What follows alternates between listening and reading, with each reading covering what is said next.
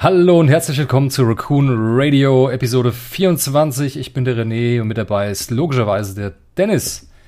Hallo zusammen, hallo René, grüße dich. Hallo Dennis. Schön, dass wir geschafft haben, äh, über ja.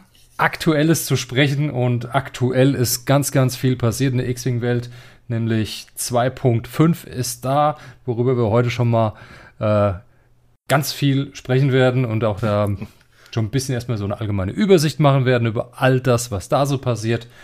Aber bevor wir damit starten, gehen wir erstmal ganz, ganz kurz, auch wenn es nicht der vornehmliche Zweck unseres Podcasts ist, kurz auf andere aktuelle Ereignisse in der Welt ein, nämlich die Situation in der Ukraine.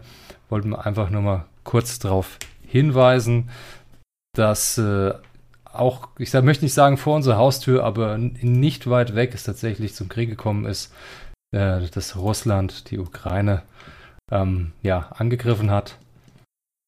Und äh, da wollten wir einfach nochmal alle daran erinnern, dass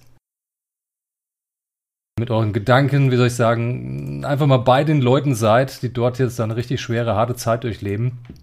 Ja. Und es einfach vielleicht dort jeder für sich selber auch mal schauen sollte, äh, wie er mit der Situation umgeht und vielleicht auch wie er ein bisschen helfen kann und sei es nur durch eine kleine Spende, ich habe, wir haben jetzt gar nichts Spezielles vorbereitet, in welche Form die erfolgen könnte oder sollte, aber da gibt es, äh, ich sag mal, mannigfaltige Möglichkeiten mittlerweile, die auch überall auf den sozialen Netzwerken geteilt werden. Und es wird einfach Richtig. schön, wenn jeder sich da zum kleinen Teil einfach mal ein bisschen mit anschließt. Einfach so das kleine tun, was über einen anderen vielleicht große Wirkung erzählt.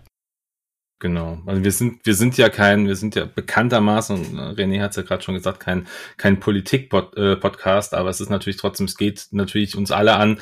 Ähm, wer Fly Casual kennt, äh, diesen X-Wing-Simulator, der ist in der Ukraine zum Beispiel äh, erstellt worden, der ähm, der Modder da, ähm, der hat auch im, im, neuesten Update, was er noch rausgebracht hat, auch schon erwähnt, ähm, dass es uns alle was angeht. Also wie gesagt, wir wollen es jetzt auch gar nicht tiefer äh, irgendwie tiefer drauf eingehen, nur natürlich sollte man bei jedem äh, bei, jedem Punkt, den wir hier vielleicht positiv oder auch negativ sehen, auch immer sehen, es gibt Dinge, die weitaus schlimmer sind und ähm, es ist ein Spiel und hoffen wir einfach, dass ähm, dass es in der Welt gut vorangeht, damit wir dieses Spiel auch schön lange noch spielen können. Aber ich denke, das sollte es jetzt auch gewesen sein und wir kommen zum eigentlichen Thema dieses Podcasts selber. 2.5. So sieht's aus. X-Wing 2.5 ist am 22.02.2022 ähm, zumindest erstmal veröffentlicht worden, das Regelwerk sowie ähm, das neue Punktesystem, das Building-System ähm, mit einem äh, offiziellen ja, äh, mit einer offiziellen ähm, Nutzbarkeit ab heute, ab dem 1.3. Zumindest steht es so auf dem, auf dem von AMG releaseden ähm, äh, Rules Reference PDF, dass es ab dem heutigen Tag dann auch Gültigkeit trägt.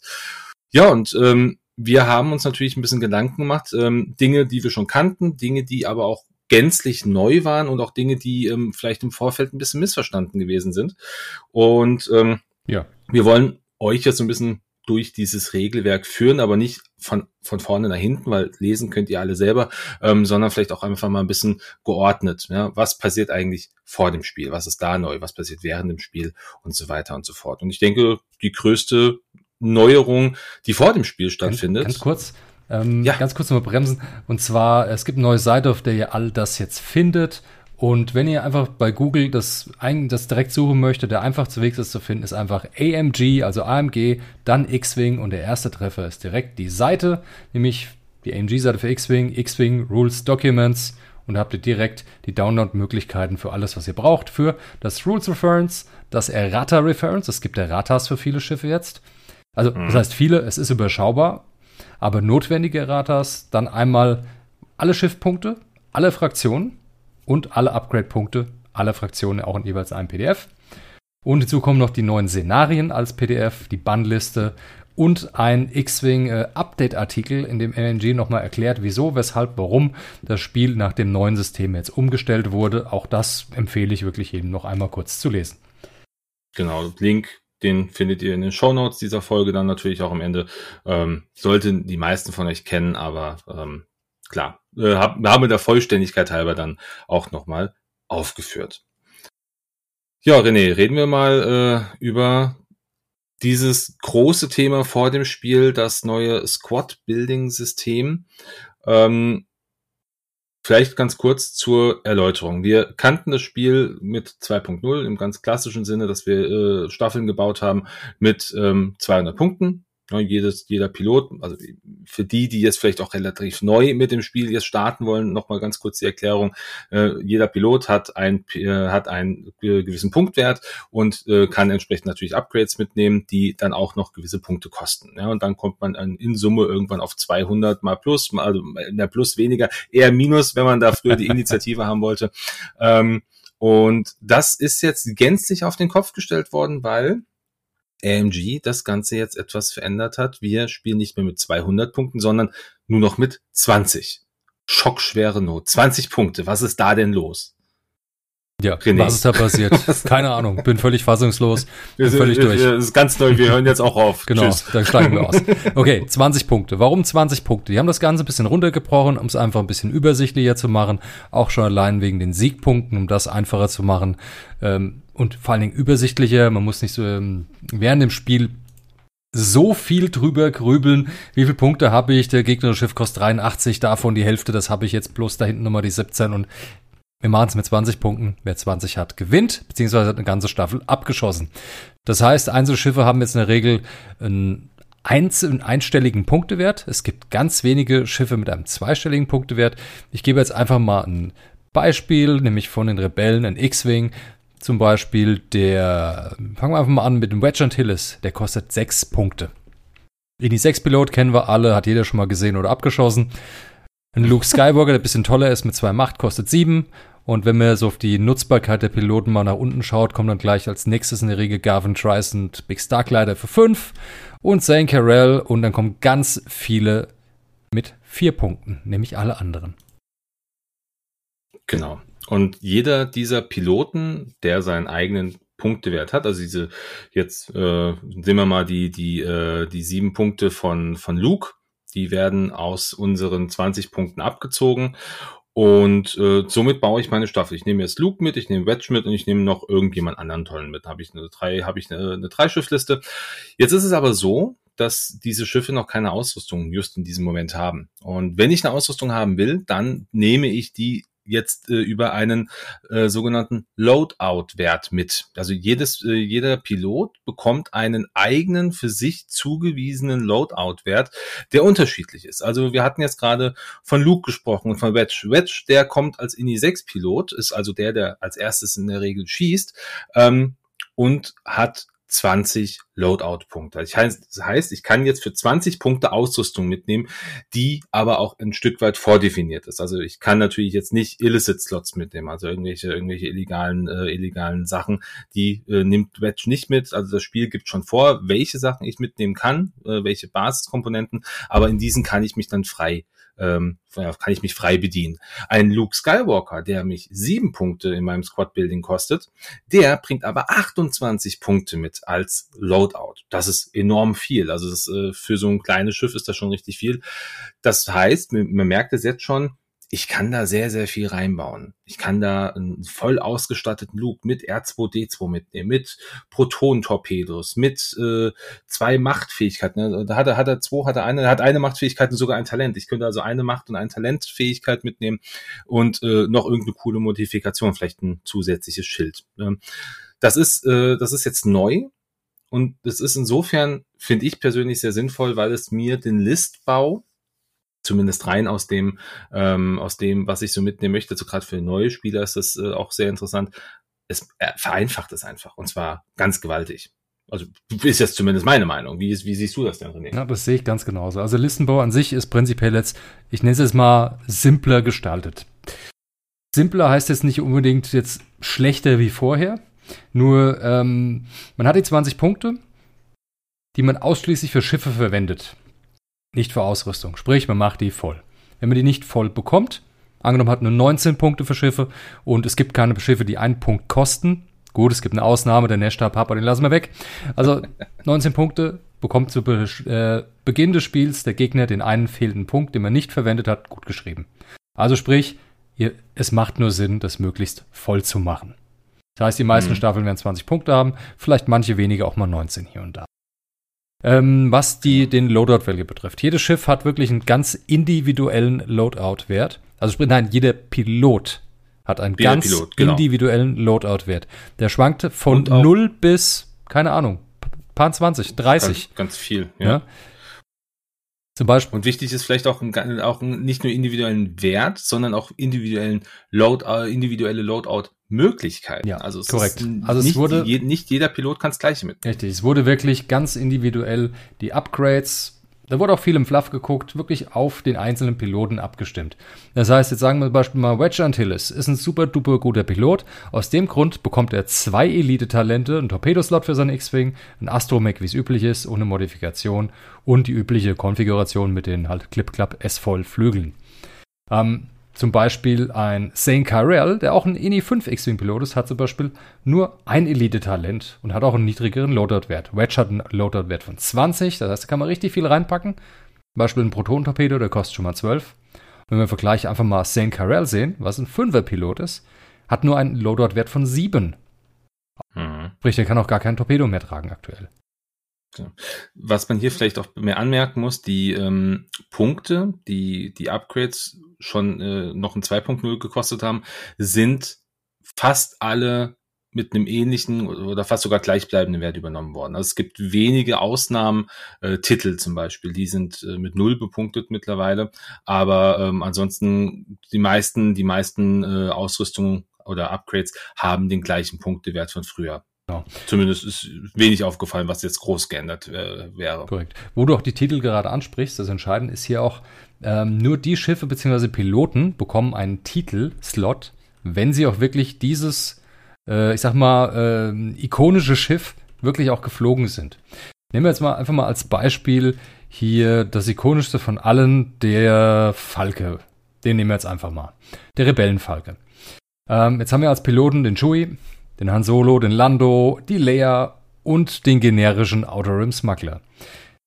Allen, also Chewie, Han, Lando, Leia, klar, sind alle schon mal irgendwie vielleicht irgendwo in irgendeinem Buch oder einem Comic den Falken geflogen, sprich, deshalb haben die auch alle den äh, Titel als Slot, ne? Der generische Pilot hat diesen Titelslot nicht und wird ihn auch nicht bekommen. Und genauso erstreckt sich es auch auf andere Schiffe, wie zum Beispiel die VCX 100, alle namhaften sind auch mal die Ghost geflogen und deshalb dürfen die auch den Ghost-Titel bekommen. Aber der generische Losel-Rebell hat keinen Titelslot. Und das wurde auch rigoros mhm. so über alle Schiffe durchgezogen, was ich A sehr thematisch toll finde und es macht auch einfach Sinn, weil es ist ein Star Wars Spiel und nicht ein Maximizer Spiel, sondern ähm, ein bisschen Fluff gehört dazu und Fluff wird auch hier über die Upgrade Slots tatsächlich, ich sag mal, soweit wie ich das jetzt wahrnehme, ganz gut dargestellt. Also ich habe da ein ganz spezielles Beispiel, das ist, äh, weil es ja auch meine Fraktion ist, äh, das Imperium Aiden Versio im TIE Fighter. Die hat's komplett abbekommen. Ähm, also Aiden Versio, wer sie nicht kennt, äh, kommt aus dem ähm, EA Shooter Battlefront 2 und äh, hat dort in diesem Spiel einen TIE Fighter geflogen, also im Singleplayer als auch im Multiplayer. Und ähm, dort hat sie verschiedene Ausrüstung gehabt. Und jetzt kann Aiden Versio hier in einem normalen TIE Fighter äh, eine Kanone mitnehmen, ein Torpedo mitnehmen und eine Rakete, zusätzlich natürlich zur Modifikation und zwei Talentslots. Ist im Übrigen auch der einzige TIE Fighter, wenn ich mich jetzt nicht ganz irre, der überhaupt sowas mitnehmen kann. Also die meisten können natürlich Modifikationen mitnehmen, äh, Hole Runner zum Beispiel drei Modifikationslots, ist unglaublich. Ähm, aber kostet natürlich auch. Also ich meine, äh, es hat einen Loadout-Wert von acht da kannst du halt auch nicht so viel reinpacken im Endeffekt. Aber kann theoretisch als auch thematisch ganz gut sein, mal so ein Schild auf dem TIE Fighter plötzlich dabei zu haben. Ähm, Gerade wenn es vielleicht jemand ist, der ähm, lange leben muss, ja, so ein Holy am Ende oder sowas. Also um dieses Thema einfach Fluff und Thematik, äh, das thematische nochmal anzusprechen. Also da bedienen sie sich wirklich. Ähm, bei manchen wissen wir aber auch nicht, warum sie gewisse Dinge haben, weil sie im Fluff vielleicht doch an, anders sind oder vielleicht im Fluff nie aufgetaucht sind, weil sie irgendwie aus den Netzschützen kommen. Ähm, manchmal ein bisschen schwierig, aber nie ganz schlecht. Aber da hat man halt natürlich das eine oder andere, wo man noch was ausbessern könnte. Richtig. Oder kann auch einfach als Möglichkeit genommen werden, um nochmal ein bisschen Balancing in die verschiedenen Schiffe reinzubringen. Auch das ist natürlich eine Möglichkeit. Zeigt sich jetzt mal, ich nenne jetzt einfach mal ein Beispiel. Nehmen wir einfach mal die Decimator.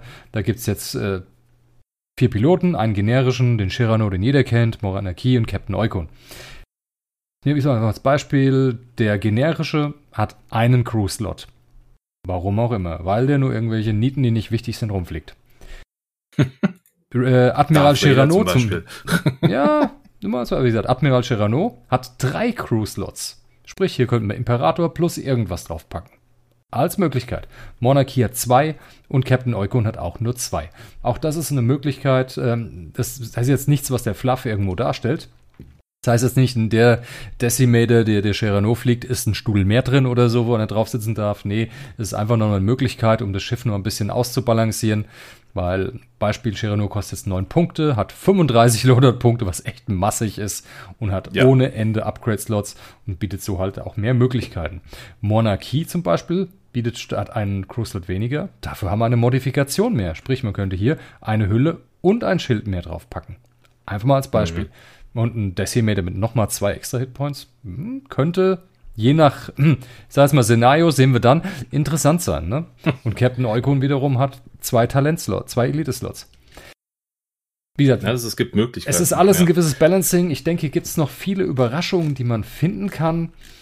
Ähm, also vielleicht, vielleicht eine, vielleicht hast du eine Meinung zu. Also es, es gibt eine oft gestellte Frage, sowohl bei uns auf, dem, äh, auf, auf Facebook als auch ähm, im allgemein in der Community ist, warum soll ich denn, ich nehme jetzt mal hier, wir ah, hatten ja. gerade das mhm. Beispiel des YT 1300 Frachters, Sag es, warum ich soll ich denn den Schmuggler nehmen, also den No-Name-Piloten, der mich sieben Punkte kostet, nur ein sechser Loadout hat, wenn ich doch einen Chewie haben kann, der mich sieben Punkte kostet und einen 18er Loadout hat.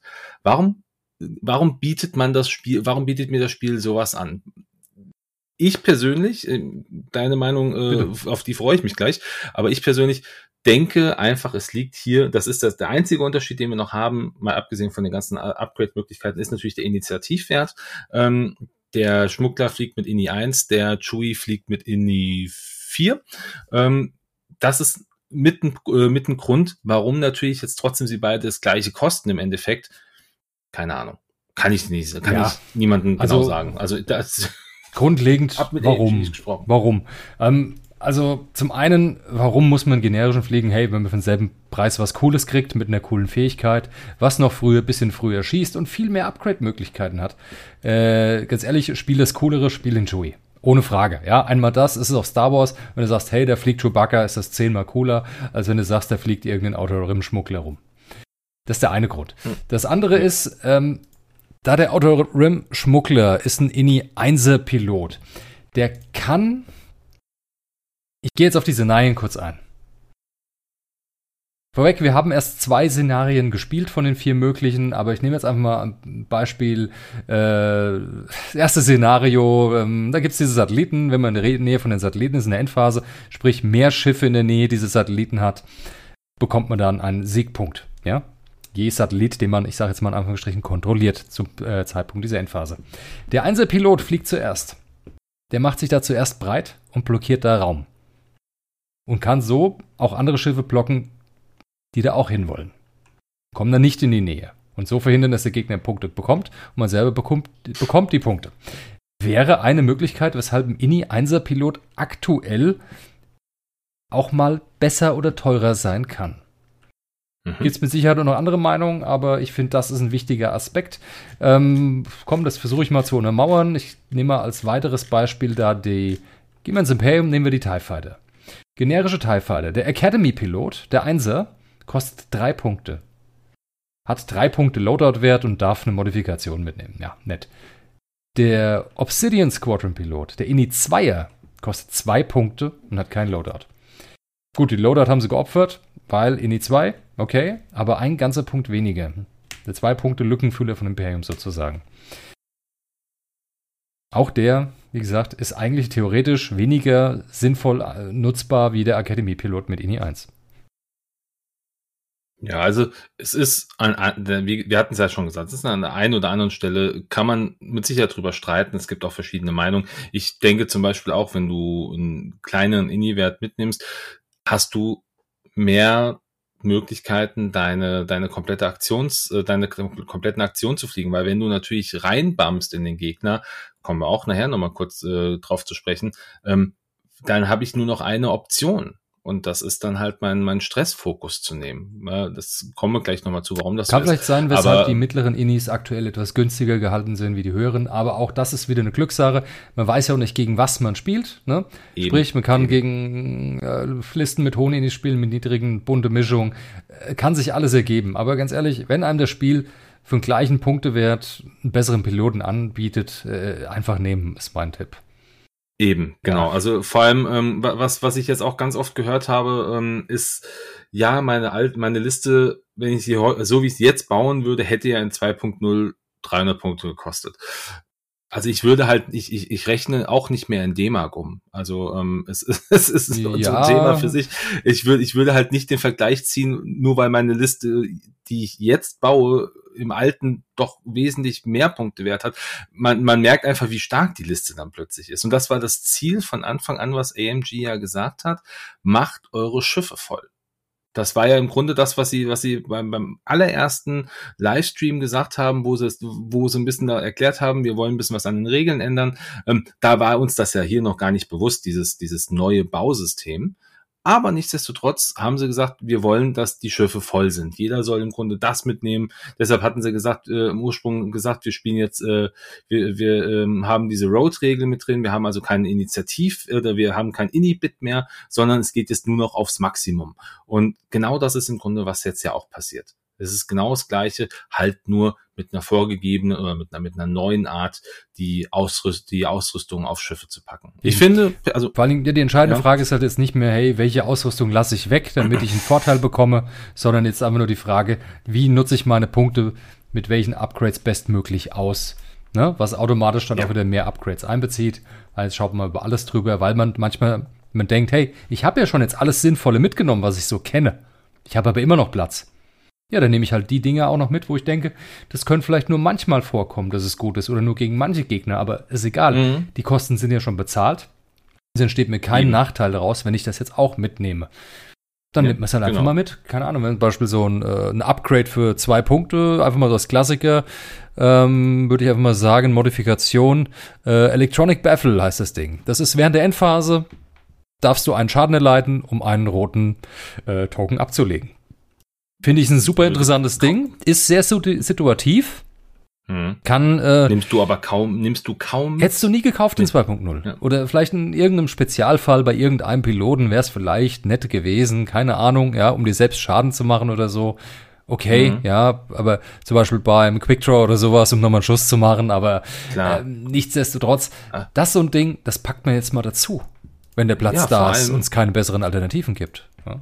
Vor allem, ist diese, äh, ist diese Ausrüstung gar nicht mal so uninteressant, weil Ende, äh, zum, äh, während der Endphase, du nimmst diesen Schaden, wenn du ein paar Schilder hast, ist super, dann tut dir das gar nicht so groß weh. Du bist vielleicht gerade in der Runde in deinen Gegner gebammt, hast deinen Stressfokus genommen und bist den dann los und kannst in der nächsten Runde dein normales, von mir aus, äh, äh K-Turn fliegen oder sonstiges in der Richtung wäre eine Möglichkeit, wäre eine Mastermind. Plötzlich hat plötzlich hat dieses äh, die, diese ähm, Up, äh, Upgrade-Karte einen ganz anderen Sinn. Also ich glaube, äh, es gibt, und das ist so, so mein Fazit zu Ende, zum Ende dieses Squad-Building-Systems, ähm, Viele sind der Meinung, es wird irgendwann genau die, diese, diesen Meta-Bild geben. Es wird dieses eine Schiff geben, was immer so ausgestattet sein muss. Und das glaube ich nicht. Also vielleicht auf lange Sicht gesehen, wenn wir jetzt mal, wenn wir jetzt mal so äh, ein Jahr lang diese 2.5 Regeln haben, dann wird es mit Sicherheit was geben, was man immer wieder regelmäßig sieht. Aber ich bin der Meinung, ähm, so ganz klar ist das nicht, dass wir dieses, dass wir diesen einen Bild haben. Ich glaube, hier kann man einfach auch mal Dinge ausprobieren, weil man mal einen Punkt über hat, weil man vielleicht mal statt einer Clusterrakete nimmst du vielleicht da mal ähm, keine Ahnung, den äh, die Lenkraketen mit oder vielleicht von mir ist auch die hier äh, den äh, die Erschütterungsraketen, die ich sonst auch nie mitgenommen hätte vielleicht.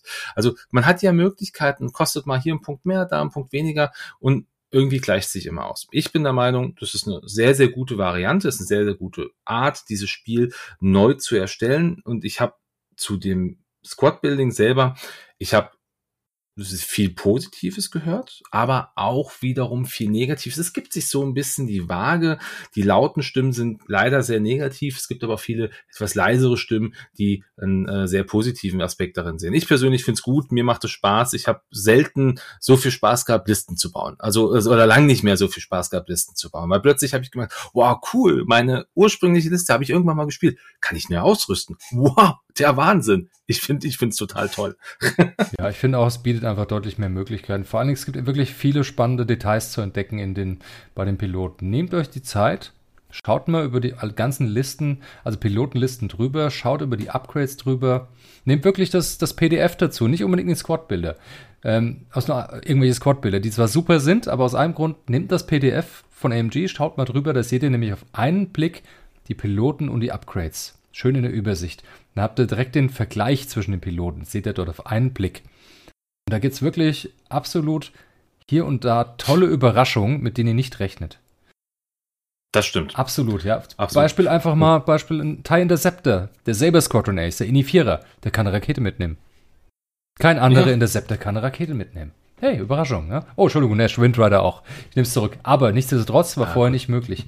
Und diese Art von Überraschungen bietet ganz neue Möglichkeiten des Listenbaus, ähm, geben auch Schiffen in der Staffel eine neue Bedeutung, eine neue Rolle, die sie vorher nicht hatten. Ja.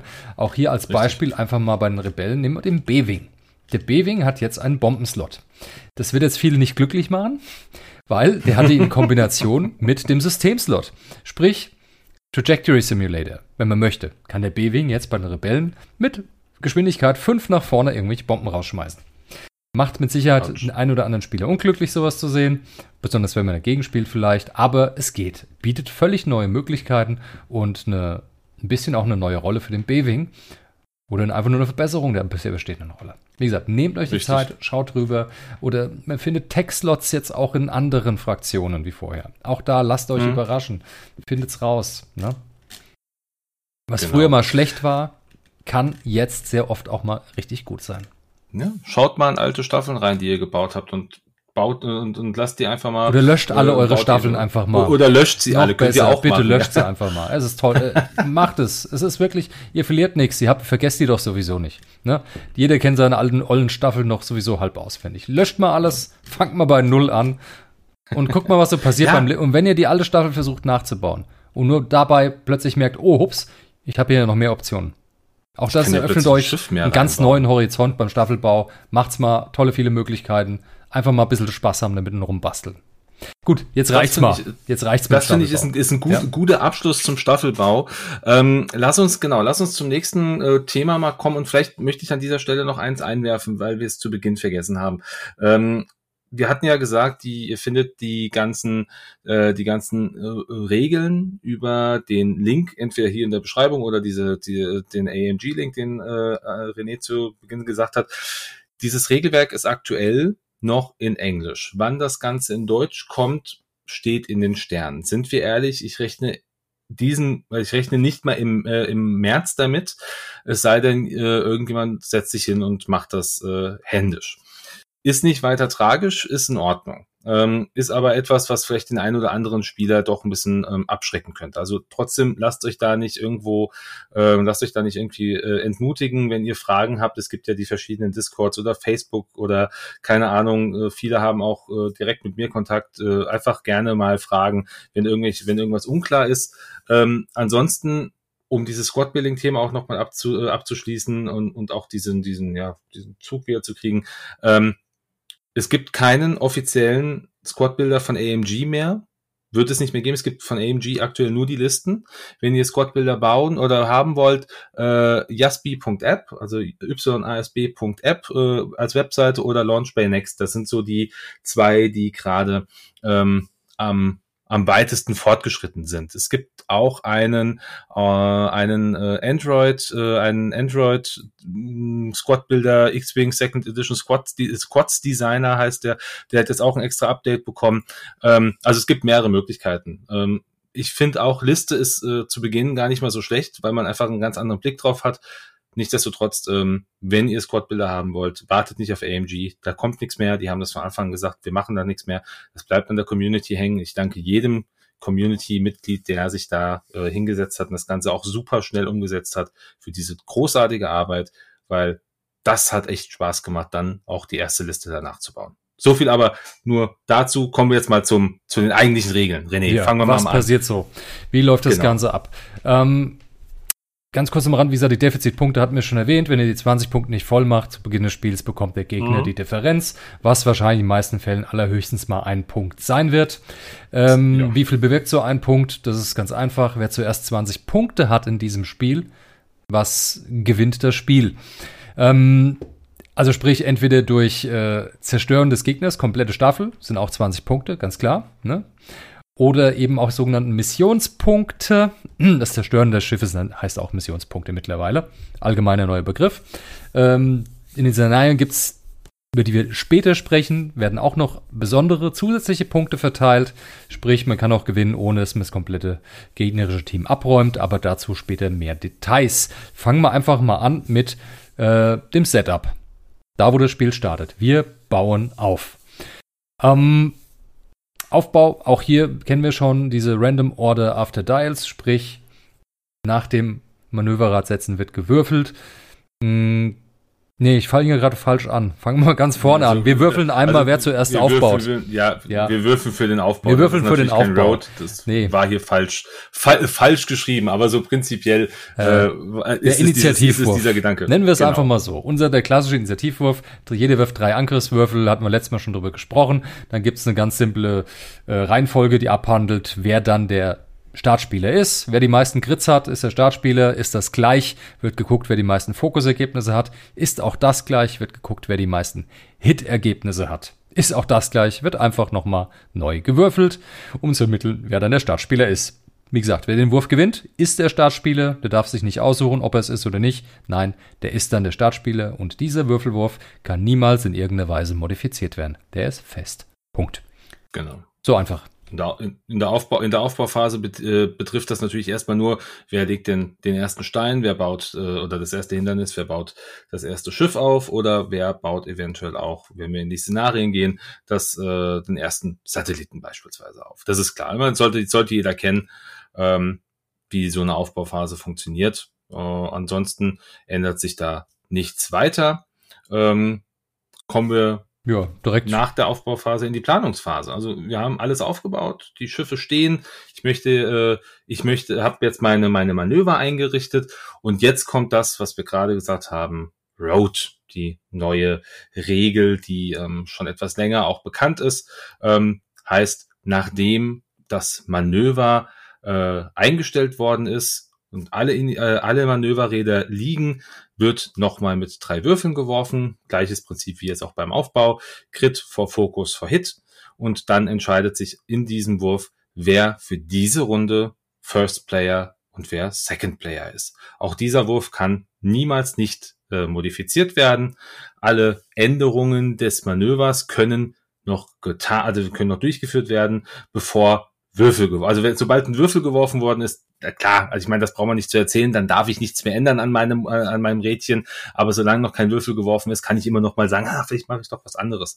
Und das ist im Grunde, das ist im Grunde die Planungsphase auch schon gewesen. Also das äh, ist im Grunde auch nichts, was jetzt, äh, was jetzt ganz neu ist. Das haben wir schon seit ein paar, seit ein paar Monaten ähm, von AMG als Information vorliegen.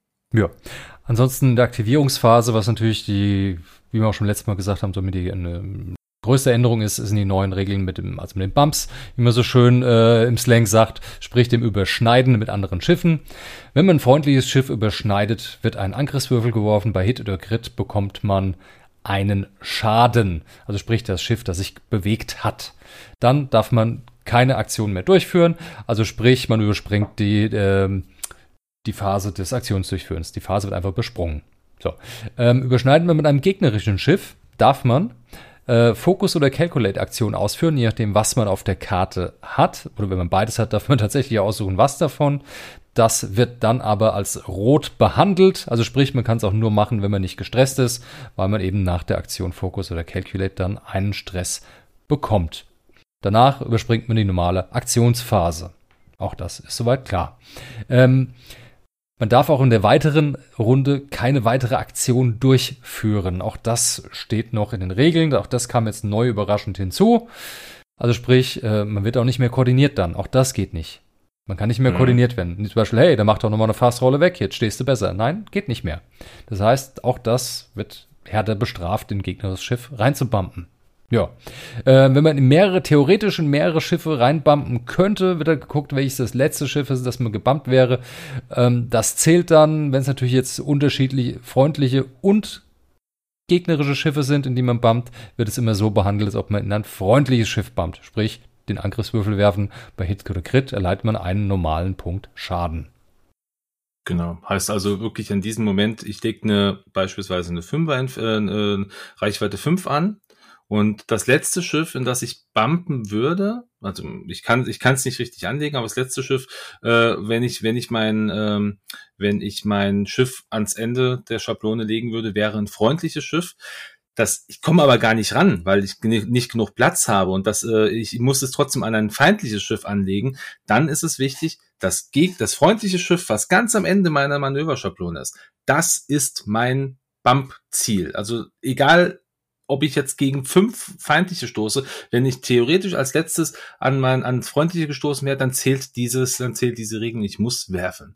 Das ist natürlich auch nochmal neu. Das kann einschneidend sein. Das kann echt, das kann auch mal ein Problem werden, muss ja. man ganz ehrlich gestehen. Oder einfach so fliegen, dass man nicht bumpt und alles ist cool.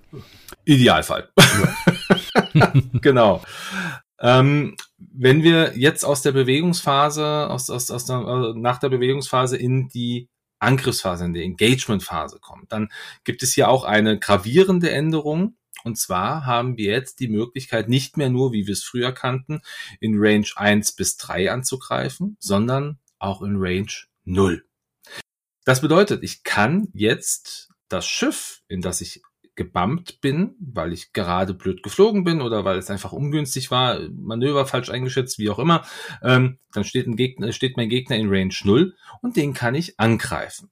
Hat ein Vor- als auch ein Nachteil. Der äh, Nachteil zuerst, ich krieg natürlich keinen Bonus. Also ich krieg keinen Range 0 Bonus, weil Range 0 zählt einfach als Range 0. Das heißt, ich habe hier keine, keinen zusätzlichen Würfel und sonstiges. Außer der Pilot oder die Crew oder sonstiges sagt das. Wir haben Captain Eukun hier in dem Fall als Beispiel in der Decimator, der hat zum Beispiel äh, in seinem erratierten Text drin stehen, dass ähm, ein Angriff in Range 0 wie Range 1 gewertet wird. Das heißt, der würde dann seinen zusätzlichen Angriffswürfel bekommen. Das finde ich ist eine ganz gute Sache. Ja, das wertet wieder den Eukun natürlich auf. Ähm, ein Range 0 Angriff und da kommt jetzt ein, der Vorteil kann natürlich durchgeführt werden. Super gut. Das ist der einzige Vorteil. Ich kann einen Range-0-Angriff machen. Ich kann also vielleicht noch mal einen Schaden irgendwie rauswerfen. Aber dieser Angriff kann nicht modifiziert werden. Es sei denn, ich bin ein Machtanwender. Wenn ich ein Machtanwender bin, kann ich meine Macht nutzen, um meinen Fokus normal zu treten. Man, man kennt es ja. Aber ich kann keine Zielerfassung ausgeben, ich kann keinen Standardfokus ausgeben, ich kann kein äh, Angriffswürfel hinzufügen. Ich kann zum Beispiel auch mit Marksmanship nichts auf den Crit drehen, selbst wenn ich im Bullseye bin. Ich kann diesen Wurf sonst nicht weiter modifizieren. Nur mit der Macht. Ist das gut? Also du hattest gestern so eine Situation, da war das gar nicht so schlecht. Nee, du, du hast die gar nicht nutzen können, die Macht.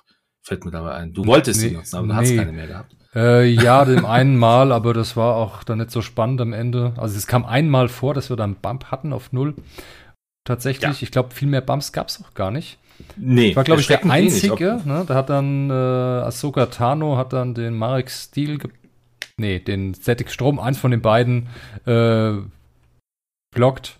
Ja, der Angriff Reichweite 0 war dann, glaube ich, erfolgreich. Erfolglos mit zwei Würfeln. Ja, auf, auf und, beiden Seiten. Äh, also. War nicht so spannend. ähm, das ist wirklich nur so eine Sache, wenn nichts geht, macht man halt das. Ähm, ja, was vielleicht interessant ist, der Verteidiger darf ihn durch seine Würfel modifizieren. Ähm, mhm. Das ist aber das Einzige, was bei dem kompletten Angriff und Verteidigungswurf modifiziert werden darf, ist nur der Verteidiger darf seine eigenen Verteidigungswürfel modifizieren. Ende. Das war's. Mhm. Ausnahme ist, wie gesagt, Machtanwender, die dürfen auch im Angriff halt die Fokusergebnisse mit Macht ausgeben auf Hit drehen, das ist erlaubt. Und ansonsten nur, wenn halt irgendein Pilot oder eine Upgrade das speziell wirklich sagt, hey, auf Reichweite 0 darfst du irgendwas Tolles machen. Ansonsten geht Richtig. das nicht. Um und noch, ja, an meiner Stelle noch ein kurze äh, bisschen Klarheit zu schaffen. Im Regelwerk werdet ihr einen Fehler finden bei dem Punkt. Nämlich steht dort drin, dass man auf Reichweite an Null nicht angreifen kann. Aber direkt danach kommen nämlich alle, äh, das ist der exakte Wortlaut aus dem alten Regelwerk. Direkt danach kommen die neuen Regeln, wo steht, hey, auf Reichweite 0 angreifen geht, ja, du bekommst keinen Bonus für Reichweite 1, nein, du darfst nicht modifizieren und, und, und. Also bitte ignoriert diesen einen Satz, wo drin steht, man darf nicht auf Reichweite 0 angreifen. Dann stimmt auch der ganze Absatz wieder und macht schlüssig Sinn. Vielleicht noch ein, ein, Abschlu äh, ein abschließender Part zu dieser Angriffsphase. Wenn ich angreife ähm, in einem Range 0, dann kann ich auch die Verteidigungswürfel meines Gegners nicht modifizieren. Man kennt es ja, wenn ich zum Beispiel Crackshot habe als Beispiel. Wenn ich im Bullseye stehe, äh, kann ich äh, einen, äh, einen Verteidigungs, äh, kann ich einen, äh, ein Evade auf, auf, auf eine Leerseite drehen. Ich glaube, so war das äh, bei Crackshot. Das funktioniert. Nee, nee, es negiert den Würfel. Oder es negiert den kompletten Wurf. Nein, nein, äh, den Würfel. Das Ergebnis. Ein ausweichender ja, Ergebnis ja, wird Würfel, Würfel, negiert. Genau. Fällt weg. Äh, kann, kann ich aber nicht machen. Kann ich in dem Fall nicht machen. Ich darf als, äh, als Angreifer in Range 0 auch die Verteidigungswürfel meines Gegners nicht verändern. Das ist auch noch wichtig. Das heißt also, ähm, ein Range 0 Angriff ist prinzipiell ziemlich beschissen aber er kann halt stattfinden. Ist halt eine reine Glückssache. Mit einer schlechten genau, Chance, weil der Verteidiger einfach einen Vorteil hat der Modifikation. Und ja, äh, ja ne? es ist wirklich so besser als nix, aber jeder an, nahezu jeder andere Schuss, nahezu jeder andere Schuss ist zu bevorzugen. Definitiv, definitiv. Also wir hatten äh, ein, zwei Situationen, wo ich gerne im Range 0 Angriff gemacht hätte, weil du hattest nur noch eine Hülle, das war bei unserem vorletzten Spiel, ähm, hat leider dann auch nicht funktioniert, aber ich hatte zumindest die Chance. Ich habe den Bump bevorzugt, weil ich wusste, egal was ich jetzt mache, der steht da, äh, ich muss irgendwas tun. Für sowas ist es ideal. Aber ich kann halt, und das ist auch etwas, das ist auch ein ganz großer Nachteil, also zumindest sehen das viele als Nachteil, ich kann den Bump nicht mehr als Takt, also nicht mehr so klassisch als taktisches Mittel verwenden. Ich kann also nicht mehr, nicht mehr sagen, ähm, Mist, hm. ich habe nur noch eine Hülle, ich bumpe jetzt mal oh. rein, damit der mich nicht angreift. Ach so, das ja zum Selbstschutz, sage ich mal, ja. Zum Selbstschutz, prinzipiell genau. an sich finde ich es, das Blocken nenne ich es jetzt, sage ich jetzt mal, hm, immer noch ein super taktisches Mittel. Finde ich immer noch stark. Immer mit niedrigen Ini-Piloten, einem mit einem hohen Wert, mit einer höheren Ini zu blocken, weil hier ist auch dann die Initiative völlig irrelevant. Man weiß, man hat eine mhm. niedrige Ini, da ist der höhere Pilot und man kann erahnen oder hofft, er fliegt daran dahin, hey, ich versuche zu 10 zu blockieren, ist immer noch ein super taktisches Mittel und äh, was sich immer, immer lohnt in meinen Augen, super Taktik. Viel, ja, in vielen also, Fällen, ne? Ja. Ich, ich glaube, ich glaube, hier, man, man hat ja auch im Vorfeld schon gesagt, das Ziel ist, viele Würfel zu werfen. Das war ja so ein bisschen das Credo aus, äh, aus dem, aus dem AMG-Stream vor ein paar Monaten. Ähm, Muss ja Würfel was werfen ist toll. Passieren im Spiel. Wenn nicht gewürfelt wird, passiert auch nichts, dann wird's langweilig. Ne? Irgendwann also, schon, richtig. Es ist nicht genau. schlimm, wenn mal einmal eine Runde weniger gewürfelt wird, weil man halt einen taktischen Zug vorhat, aber wenn es halt wirklich über Runden hinweg geht und man nur um sich rumschleicht, nein, das macht keinen Spaß. Das macht einmal vielleicht Spaß, wenn man es probiert hat und wenn es das wiederholt, dann wird es irgendwann eintönig und langweilig und deshalb gibt es dann auch die Szenarien, zu denen wir bald kommen, die den, ja. das Angriff, den Angriff ein bisschen äh, äh, mehr belohnen, sag ich mal, oder auch provozieren, dass man angreift. Genau. Schließen wir aber vielleicht einfach diese, diese ganze, die, ähm, ja, diese Szenarie oder diesen, diesen Punkt während des Spiels, Aufbauphase, Planungsphase, Bewegungsphase, Angriffsphase, Endphase. Schließen wir das kurz ab. Ähm, wir werden es gleich nochmal ergänzen, denn in der Endphase ändert sich natürlich auch was. Ähm, je nach Szenario werden hier Siegpunkte verteilt, auf die wir dann gleich auch wirklich nochmal eingehen, was wir schon seit ungefähr einer halben Stunde erzählen. Genau. Ähm, ja, okay. Kommen wir aber vielleicht zu, zu den allgemeinen Änderungen, bevor äh, das, das jetzt haben wir quasi so ein halbes, so ein Spiel mal durch, äh, durchgeguckt, was hat sich so verändert. Schauen wir noch mal, was hat sich denn als allgemein noch verändert? Ich denke, da fangen wir vielleicht mit dem Thema äh, Zeit an, dann gehen wir auf die Spielmodi ein, Missionspunkte und gucken noch mal in die, in die Hindernisse, weil da gab es ja auch ein paar Änderungen. Ähm, mache ich ganz, ich mache ganz kurz die Zeit, weil das ist, äh, das ist jetzt so das einfachste Thema. Ähm, wir werden weiterhin die 75 äh, Minuten als einen der Indikatoren haben, aber äh, zusätzlich, das wussten wir auch schon im Vorfeld, wird äh, das Spiel jetzt in Zukunft über zwölf Runden gespielt werden. Es wird empfohlen, äh, wahrscheinlich, weil jeder zu viele davon hat, äh, Charge Marker als äh, als äh, Zählmittel zu verwenden. Ähm, genau, und zu Beginn jeder Runde wird natürlich dann im Beispiel jetzt mit den Charge-Markern ein Charge auf inaktiv gestellt, damit man weiß, wie viele Runden man gespielt hat. Äh, nach der zwölften Runde wird das Spiel beendet, unabhängig davon, wie viele Schiffe noch auf dem Feld sind, ob Missionsziele abgearbeitet sind oder nicht. Wenn alle Schiffe in einem Spiel zerstört worden sind, ist das Spiel natürlich auch beendet. Das ist ein ganz klares Ding. Und ähm, theoretisch das wird im Casual Game so sein, könnte man sich natürlich auf längere bis zu 15 Runden oder auf kürzere ähm, bis zu 12 Runden auch einigen. Äh, neun Runden, Entschuldigung, 12 ist ja das normale Minimum. Ähm, genau. Also das ist so, das finde ich persönlich ist auch eine der, der sinnvollsten Varianten. Jetzt sind wir mal ganz ehrlich, wir hatten jetzt ähm, die Spiele, die wir hatten, sind nie über die Runden gegangen. Also wir, wir haben auch nicht über die Zeit. Auch nicht über die wir Zeit. Wir haben einmal also sechs Runden Ende. gespielt, da war ein Spiel zu Ende und einmal sieben Runden. Einmal, glaube ich, genau. nach einer Stunde und das andere, obwohl wir da auch schon eigentlich länger gebraucht haben dran. Nee, das eine ging in die Zeit. Es waren sechs Runden ja, stimmt, oder das, sieben, das die gingen Zeit, in die ja. Zeit tatsächlich. Äh, und das andere war nach sechs oder sieben Runden einfach fertig. Und wir waren ja. nicht am Ende der Zeit. Da war noch auf jeden Fall, glaube ich, eine Viertelstunde, 20 Minuten Luft gewesen da oben. Richtig, genau. Trotzdem war das Spiel also, zu Ende. Aber auch dazu gleich mehr. genau. Naja. Ähm, wie gesagt, das mit dem das Standardspiel, zwölf Runden, ist eigentlich ein super, super Zeitlimit, auch die zwölf Runden. Äh, wenn man wirklich wenige Schiffe auf dem Feld hat, oh, aber wenige Schiffe, wir haben es vorhin nicht erwähnt. Die alte Staffel war ja zwei bis acht Schiffe, Entschuldigung. Die neue Staffel ist mindestens drei bis maximal acht Schiffe. Auch das eine wichtige Correct. Änderung. Bitte beachten beim Staffelbau. Zwei Schifflisten gibt es nicht mehr, weil die sind in Szenarios schlecht. Deshalb haben wir gesagt, nee, ihr müsst jetzt drei nehmen. Von Punkten her habt ihr genug Luft um zwei dicke Schiffe mit viel Ausrüstung plus noch irgendein Spielzeug dabei. Es reicht. Ähm, ja, wie gesagt, Zeitlimit. Ansonsten mhm. zum Thema Spielmodi. Was gibt's aktuell? Ähm, ja, äh, es gibt ja, es gibt Begrenzungen und Einschränkungen, aber die sind noch nicht wirklich so spannend, dass, dass ich jetzt groß drauf eingehen möchte. Eine also, eingeschränkte glaub, Liste gibt es noch gar nicht. Es gibt nur eine Bannliste. Ähm, diese Bannliste ist aber auch nur spannend für einen der beiden Spielmodi, die es aktuell gibt. Das eine ist der Extended Mode. Das bedeutet, mach was du willst. Alle Upgrades, die es in diesem Spiel gibt und jedes Schiff ist alles erlaubt. Das ist das alte Spiel. Wilder Westen, alles ist erlaubt. Der zweite Modus, der aber zum gängigen Modus wird, was auch der Name sagt, nämlich das Standardspiel, der Standardmodus. Das wird der Modus sein, in dem auch die offiziellen AMG-Turniere veranstaltet werden. Zumindestens die großen, sowas wie ein Worlds Qualifier oder wie auch immer die anderen Turnierformate dann noch heißen werden. Alles das wird laut AMG im Standardformat beginnen. Was ist im Standardformat alles drin? Da sollte man nochmal kurz drauf eingehen.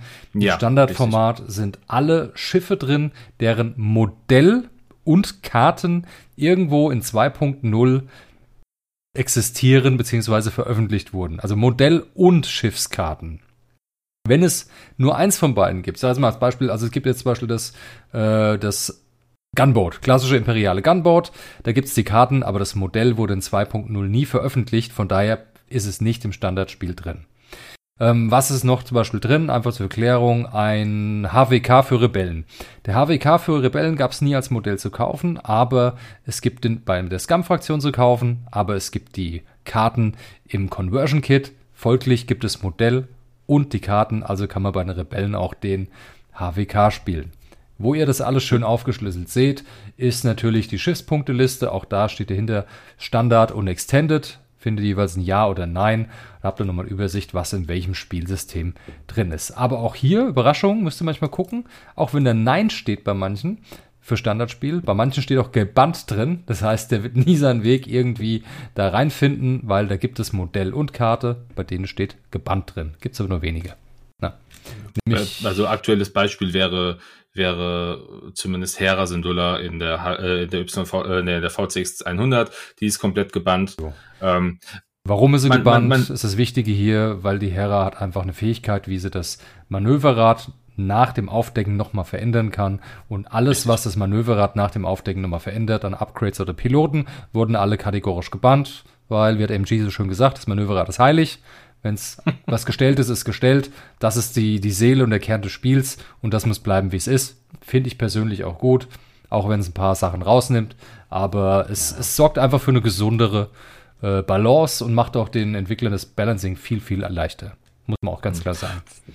Vielleicht ganz kurz noch zu diesen Schiffen. Ähm, man hört immer wieder, einfach nur damit man es auch zuordnen kann, äh, Blackbox Releases. Also wenn man das irgendwo liest, äh, nur wenn Blackbox Release oder keine Ahnung, sowas in der Richtung, das bedeutet halt alles wirklich 2.0 Release. Das, die kommen in diesen schönen schwarzen Verpackungen oder in diesen schönen schwarzen Blister. Ähm, das wäre einfach Blackbox, das heißt alles, was in der Blackbox released wurde, was also dann 2.0 ist. Einzige Ausnahme wäre in dem Fall ähm, die äh, Renegades von ähm, äh, von Saw Gerrera und äh, was war der Reaper. das an? Der, der Reaper, genau, High der Reaper, Reaper. genau. Das, mhm. das, das sind die, die quasi ins, äh, die, ja, also als Welle Null bekannt sind, weil sie mit zwei Punkt, also mit, in 1-0 noch rausgekommen sind, aber für 2-0 schon äh, spielbar waren, weil die Karten schon mit drin waren. Das ist die einzige Ausnahme, die es nicht in der Blackbox gibt, zumindest noch nicht. Man sagt aktuell, man plant natürlich jedes Schiff, was es aktuell gibt auf dem Markt, auch noch in so einer Blackbox zu releasen heißt es jetzt abwarten. Müssen wir jetzt mal gucken, wann Gehen da was, Tage ins Land. Passiert. Aber es haben auf jeden Fall gesagt, sie wollen einfach die Schiffe, die noch nicht äh, drin sind, auf jeden Fall nachziehen, weil da gibt's ja noch ganz wichtige Sachen, die auch absolut äh, ganz weit oben auf der Liste stehen, sowas wie ein Thai Bomber oder ein Lambda Shuttle. Das sind einfach auch ganz wichtige Schiffe ja. aus den alten Trilogien, aus den Filmen und da haben sie gesagt, die müssen auch ganz zeitnah rein ins Spiel und werden als auch noch irgendwann nachgeschoben. Ja, bitte, bitte. Gerade Lambda. Ich möchte Ja, wie gesagt, also mein Tipp ist, wenn ihr da spielen wollt, Interesse habt, an Turnieren teilzunehmen, äh, gerade an den großen offiziellen Turnieren teilzunehmen, schießt euch auf das Standardformat ein, schaut, dass ihr dort euch ein paar Listen baut, weil das wird so das gängigste überall sein. Wer einfach Richtig. sagt, mir egal, ich habe einfach nur Bock daheim irgendwas zu zocken und sowas und ich will all mein, mein Zeugs benutzen, dann spielt er einfach Extended, wo alles erlaubt ist. Ähm, wie gesagt, offizielle Turniere, wahrscheinlich ausschließlich, nahezu ausschließlich Standard ist mitzurechnen. Mhm. Ansonsten Extended heißt, ich mache, was ich will. Genau. Dann haben wir uns jetzt ein paar Mal angesprochen schon. Jetzt sprechen wir auch mal wirklich drüber. Ähm, dieses Thema Missionspunkte. Ähm, es gibt einen neuen Zählindikator, wie oder wann ich ein Spiel gewinnen kann. Und das sind diese schon angesprochenen Missionspunkte. Ähm, die kann ich durch verschiedene, durch verschiedene Dinge erreichen. Wir hatten vorhin vom Differenzwert gesprochen. Wenn also mein Gegner eine Liste gebaut hat, die nur 19 Punkte wert ist und nicht 20, dann bekomme ich diesen einen Punkt direkt zu Beginn des Spiels als Siegpunkt. Ja, das heißt, ich bin meinem Ziel zu Beginn einfach schon näher. Ein weiterer Punkt ist, ähm, wenn ich ein gegnerisches Schiff im Laufe des Spiels ähm, ab, also inklusive aller Upgrades, Schild, Hülle, Upgrades, wie auch immer, auf die Hälfte oder weniger runtergeschossen habe. Dann bekomme ich just in diesem Moment, da müssten wir vielleicht aber auch nochmal differenzieren, je nach Szenario, ähm, auch die halben Punkte des Schiffs direkt. Diese halben Punkte werden im Übrigen dann auch aufgerundet. Also, also es gibt also keine anderthalb Punkte, sondern kriegst halt entsprechend deine zwei Punkte im Zweifel. Wird das Schiff vollständig zerstört, bekomme ich natürlich nach Zerstörung auch die restlichen Punkte, um den kompletten Schiffswert zu erhalten. Komme ich jetzt bei einem, äh, bei einer Gauntlet zum Beispiel, ähm, die äh, kostet in, äh, in allen Fällen sieben Punkte. Habe ich sie halb runter, kriege ich meine dreieinhalb Punkte zum Ende. Wenn ich sie zerstört hätte, bekomme ich dann die restlichen dreieinhalb, habe dann meine sieben Punkte als Siegpunkte da liegen. Wunderschön. Natürlich ganz klar auch, es wurde nochmal explizit angesprochen oder angegeben in dem Regelwerk, gibt ein Spieler auf, warum auch immer, gelten alle seine Schiffe als zerstört, also ein vollständiger Sieg, 20 Punkte. Und ähm, die Szenarien, die äh, werden wir auch gleich nochmal äh, kurz ansprechen. Ähm, dort gibt es dann spezifischere Siegbedingungen, zum Beispiel gibt's da, ja, fliege, wir hatten es gesagt, Satellite Array, fliege da im, im Feld dieser Satelliten rum, dann kriegst du zu, zu jedem, zu jeder Endphase einen Siegpunkt, wenn das, also wenn die Regel auch äh, entsprechend entsprechend erfüllt ist. Ähm, da müssen wir jetzt nochmal im genauen Fall drüber sprechen. Aber das ist jetzt etwas, was das Spiel zumindest in meinen Augen äh, auch ein bisschen angenehmer macht. Also es, es geht weit schneller von der Hand, muss man sagen. So ein Spiel kann wesentlich schneller sein, je nachdem, wie ich drauf bin. In unserem ersten Testspiel ähm, war René eher so, ist vorsichtig geflogen, hat sich eher so auf die, äh, auf die Satelliten eingeschossen und ich habe mich auf ihn eingeschossen. Und ähm, das war für mich kein Vorteil, es war für mich eher ein Nachteil, weil während er in jeder Runde Punkte kassiert hat, habe ich halt versucht, ein Schiff abzuschießen oder vielleicht auch mal ein zweites und habe das halt dann irgendwann auch bekommen, aber dann war es eigentlich schon zu spät, weil dann war es relativ schnell so, dass René dann seine ähm, sein Ziel, seine Zielpunkte erreicht hat und das Spiel dann eine Viertelstunde vor Ende und auch weit vor Ende der, der, der, der zwölf Runden beendet hatte. Ähm, von daher, es ist halt eine neue Spielweise, ja. die dieses, äh, die zumindest die Szenarien dann auch entsprechend mitbringen. Ja, wollen wir schon über die einzelnen Szenarien jetzt sprechen? Ja, vielleicht ja? macht Sinn. Okay. Ja, ich denke. Ähm, Szenarien, wie gesagt, findet ihr auch in einem PDF. Das sind vier Stück.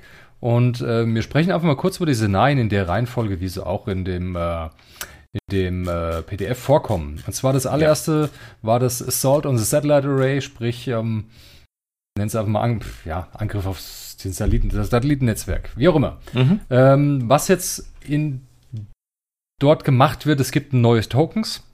Die Tokens findet ihr im, am Ende von diesem PDF zum Ausdrucken. Oder ihr für habt, wenn falls ihr die Epic-Sachen gekauft habt, sind dort auch schon diese Tokens mit drin. Das heißt, ihr könnt diese die nutzen. Und auch die Satelliten. Die sind auch. Sind die auch mit ja. Ich, ich, ich, habe sie nicht gefunden bei mir, muss ich zugeben. Man kann sie auch einfach sich ausdrucken und verwenden, auf ein Stück Pappe kleben, ausschneiden, was okay ist. Oder auf Thingiverse gibt's die zum wenn ihr einen 3D-Drucker habt oder irgendeinen kennt, Entschuldigung, kennt, der einen hat, lassen sich die Dinge total easy ausdrucken. Auch da findet ihr die ganz gut. Ähm, einfach Xing 2.5 mal eingeben, da findet ihr die Sachen. Äh, das ist auch, die sind gut gemacht, die sind schon richtig skaliert. Ja, Wie gesagt, Kleinigkeit, die, sich das irgendwie zu erstellen, wird eine Kleinigkeit sein. Ähm, die brauchen wir jetzt einfach mal für diese Szenarien. Ähm, genau. Ja, wie gesagt, diese Szenarien, ähm, eine Beispiel ist das on the Satellite Array, da gibt es fünf Satelliten, da gibt es auch eine festgelegte Reihenfolge, wie die Dinger platziert werden. Auch hier wird wieder nach der Initiative gewürfelt.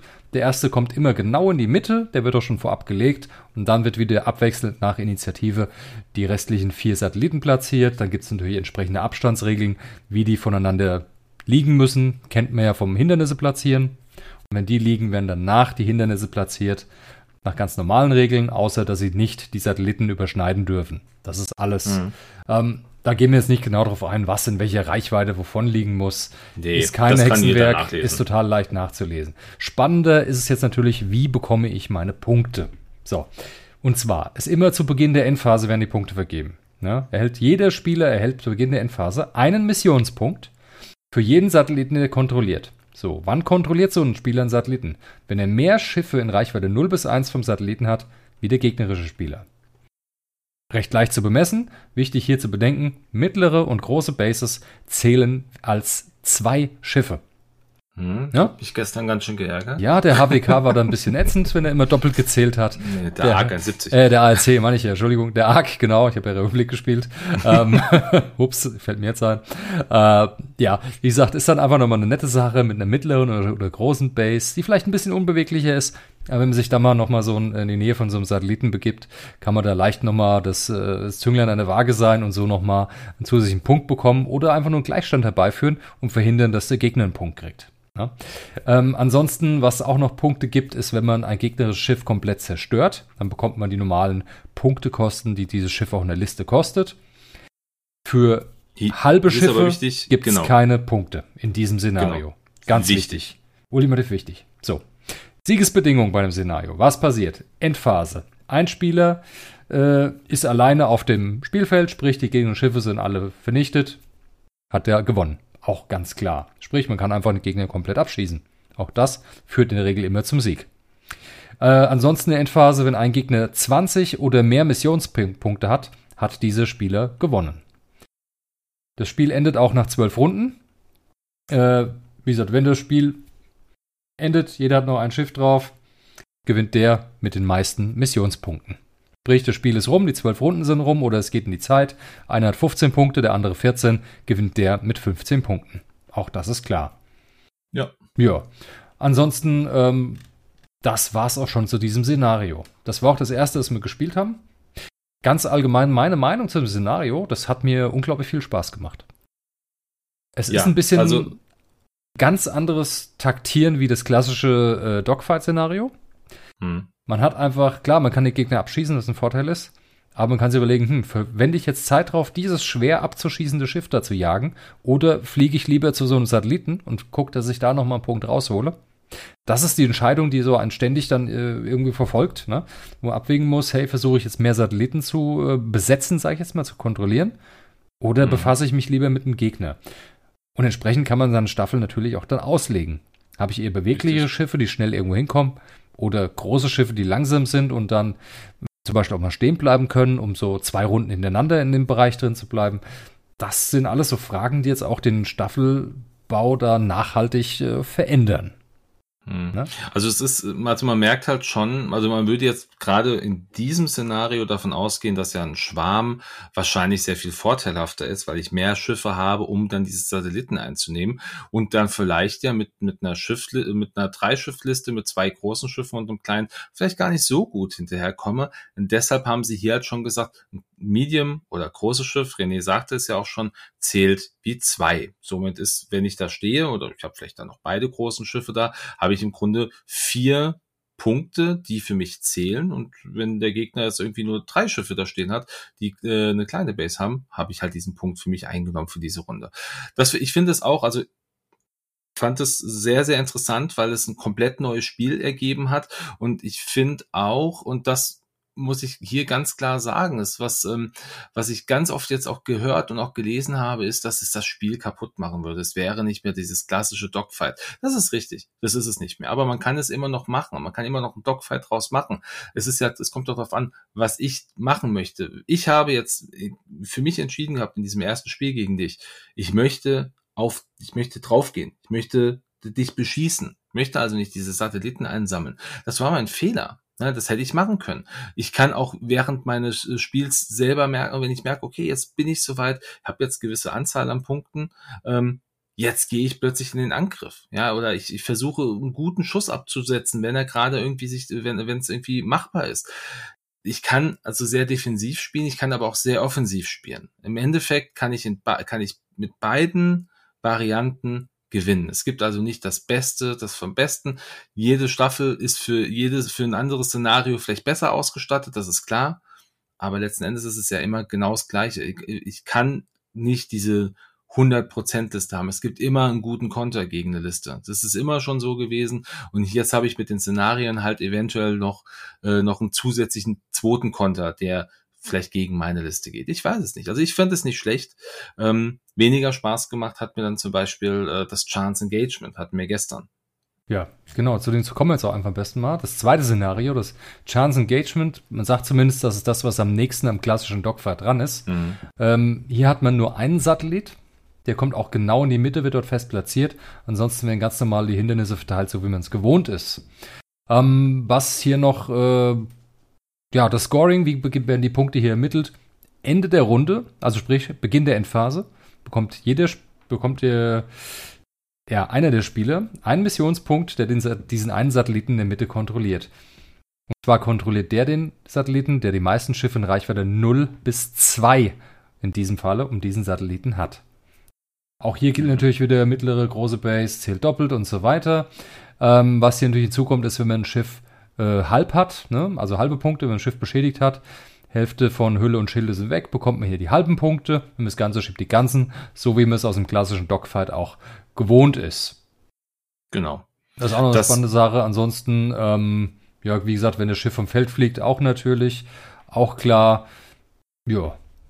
Also das, das Szenario kam, du hast es gerade schon richtig gesagt, ja, dem, dem eigentlichen Spiel, also diesem, diesem äh, normalen ja, Standardspiel, wie wir es aus 2.0 kennen, ja am nächsten. Ähm, nichtsdestotrotz, das habe ich gestern so gemerkt, ähm, habe ich diesen Eindruck gehabt, ich muss unbedingt in diese Mitte fliegen. Also du hättest dieses dieses komplette äh, dieses diesen Satelliten in der Mitte komplett auslassen können. Es hätte keinen gestört. Du hättest einfach dein normales Spiel machen können. Es wäre absolut in Ordnung gewesen. Aber alleine schon beim Aufbau habe ich da mir bei dir auch gemerkt, haben wir diesen Satelliten total in den Fokus genommen. Und das, das ist ja. so eine Denke, ich glaube, das ist, das ist total spannend, weil jeder da unterschiedlich auch an die Sache rangeht. Also wir waren beide gestern relativ gleich am Denken. Ähm, aber ich glaube letzten Endes, ähm, das kann vielleicht auch echt Spaß machen, wenn man halt diesen, diese, diesen Gedanken äh, los wird. Würde das gerne auch nochmal versuchen mit dem, äh, mit dem Chance Engagement, nur ähm, weil es in, das Satellite, Satellite Array Ding fand ich halt irgendwie, hat mir mehr Spaß gemacht. Also keine Ahnung warum, vielleicht einfach, weil, ähm, weil ich ein bisschen mehr fliegen konnte, ein bisschen mehr ausprobieren konnte, ähm, weil du vielleicht auch anders geflogen bist. Kann ja mehrere Gründe haben, ich weiß es nicht. Also Klar, es war auf jeden ich Fall fand, ich find, neues. Ich nicht, ich find's nicht schlecht. Ja, also ich sag mal, es war auf jeden Fall komplett neue Erfahrung, dieses äh, das erste Szenario, ja, das mit den, mhm. mit den fünf Satelliten. Ähm, ja. Man ist völlig anders rangegangen. Ich bin auch bewusst so gestartet im Szenario, dass ich am Anfang äh, schnellstmöglich möglichst viele Satelliten besetzt habe, nämlich drei Stück gleich am Anfang, um so mhm. mir direkt auch drei Punkte zu sichern. Und auch, das hast du auch, glaube ich, zwei Runden, fast zwei Runden lang durchgehalten, dass du die äh, besetzen konntest. Ja, also und der vierte oh, links oben der Ecke mit Anakin Vollgas und hingeboostet. Ja. Auch dort bin ich sehr schnell hingegangen, habe da auch mit Anakin zwei Runden verbracht tatsächlich, bevor ich auch nur überlegt, nee, oder drei Runden, glaube ich, war er raus gewesen, bevor ich nur erwägt habe, also mit ihm anzugreifen. Ne? Ja. Also ich habe ihn wirklich lange rausgehalten aus dem Gefecht, einfach weil es für mich safe war, so in Ruhe Punkte einzusammeln, was dann einfach einen gesunden Vorsprung gebracht hat. Ne? Ja. Ich glaube, dann irgendwann mit 6 zu 1 geführt, weil ich mich einfach dem Gegner ein bisschen auch entzogen habe, aber nicht äh, so weit entzogen habe, dass ich vor ihm weggeflogen bin. Nein, ich war an festen Punkten, an diesen Satelliten und äh, dadurch auch prinzipiell war ich eigentlich ein bisschen vorhersehbar auch. Also, hm. also das, in Anführungsstrichen das, vorhersehbar, ne? ein bisschen berechenbar. Klar, die Sache ist ja aber in dem Moment, du musst halt überlegen und das ist, da ist es ist auch unbedingt wichtig, was ist das für eine Staffel? Meine Staffel zum Beispiel baut ja darauf auf, dass sie, ähm, dass sie nah beieinander fliegt, dass sie im Grunde äh, ihre eigene, diese ganzen, diese ganzen ähm, ähm, wie nennt sich das, Synergien auch verwenden kann. Mhm. Ähm, das war jetzt bei dir nicht unbedingt notwendig bei den meisten Dingen, aber du hast deine Staffel aufgeteilt und ich habe mich halt auf ein Schiff fokussiert und du hast die Punkte gesammelt. Das heißt, das war im Grunde die clevere Wahl, vor die du mich gestellt hast. Entweder ich bleibe auf diesem Schiff oder ich teile meine Staffel auf und verliere dann mehr Durchschlagskraft. Also es bringt und das muss ich halt wirklich sagen, es bringt halt so viel mehr neue Taktik mit rein. Und die, da ist, da ist, das ist kein Glücksspiel. Das ist immer noch ein taktisches Spiel. Just durch diese Szenarien. Und das muss, Und da muss man sich natürlich noch Gedanken machen. taktischer wie früher. Ja, ja weil vorher war die Taktik definiert durch die Art der Staffel, die der Gegner hat oder man selber hat. Jetzt kommt die taktische Komponente Szenario hinzu. Also in sich erweitert es das Spiel. Es Richtig. macht es tatsächlich dadurch ein wenig komplexer. Ja, und das finde ich super. Also das also, äh, taktisch ist es dadurch komplexer geworden. Ohne absolut. Ne? Und zumal, ähm, was wir ja nicht, nicht, nicht äh, außer Acht lassen dürfen, wir haben jetzt aktuell vier Szenarien und diese Szenarien kann ja AMG, die kann die Community, das ist scheißegal, wer das macht, so schnell nachliefern. Also da, da kann man sich ja Dinge ausdenken. Also ich weiß schon von, äh, von verschiedenen äh, Spielern, der, der Dodo, ähm, danke hier an dieser Stelle nochmal für deine Judge-Hilfe gestern Abend, ähm, der äh, hat auch eigene Regeln schon äh, oder eigene Szenarien äh, erstellt. Ähm, weil er einfach, äh, weil er sich darüber viele Gedanken macht und es, es gibt Möglichkeiten. Und das finde ich halt ziemlich cool, weil wir ähm, damit immer wieder ein neues Spielerlebnis auch bekommen können, ohne dass wir ein neues Spiel haben. Das ist wichtig. Exakt. Ähm, aber gucken, die Szenarien bieten einfach, einfach genau viele Möglichkeiten für zukünftige, äh, ich nenne es jetzt mal einfach mal Erweiterungen des Spiels. Genau, ja. richtig. Dann haben wir noch zwei weitere Szenarien, die haben wir leider noch nicht spielen können. Ich habe aber zumindest von einer auch leider sehr Negatives gehört. Fangen wir erstmal mit der Salvage Mission an. Das ist diese Bergungsaktion. Ähm, hier kriege ich im Grunde keine Satelliten, sondern äh, Supply Ca äh, Caches, Caches, Caches glaube ich heißt es. Also ich kriege äh, so äh, irgendwelche Ausrüstungen, die irgendwo im All rumschwebt und die muss ich dann im Grunde einsammeln. Das ist, also ich sammle die ein und muss die so ein bisschen mit mir rumfliegen. Ähm, und das Ziel des Ganzen ist, diese, äh, diese Dinger ähm, lang genug bei mir zu behalten. Dann so Exakt. meine ich. Genau. Da geht es ja so die Zeit. Aber wie gesagt, sind wieder fünf Stück. Eins liegt immer fest definiert in der Mitte und dann die nächsten vier werden wieder abwechselnd nach INI verteilt. Dann kommen wieder die Hindernisse. Also Aufbau ist eigentlich genauso wie bei den anderen Sachen mhm. auch. Ähm, ja, ansonsten, wie bekommt man hier Punkte in dem Szenario? Endphase bekommt man einen Punkt für jeden Supply Cache, äh, den man auf dem freundlichen Schiff hat. Ne? Richtig. Äh, ansonsten natürlich, wenn man ein Schiff ganz abschießt, gibt es auch hier wieder die vollen Punkte. Für halbe Schiffe gibt es hier nichts. Siegbedingung wie immer die 20 Punkte oder über die Zeit und und und, genau gleich wie bei allen anderen auch.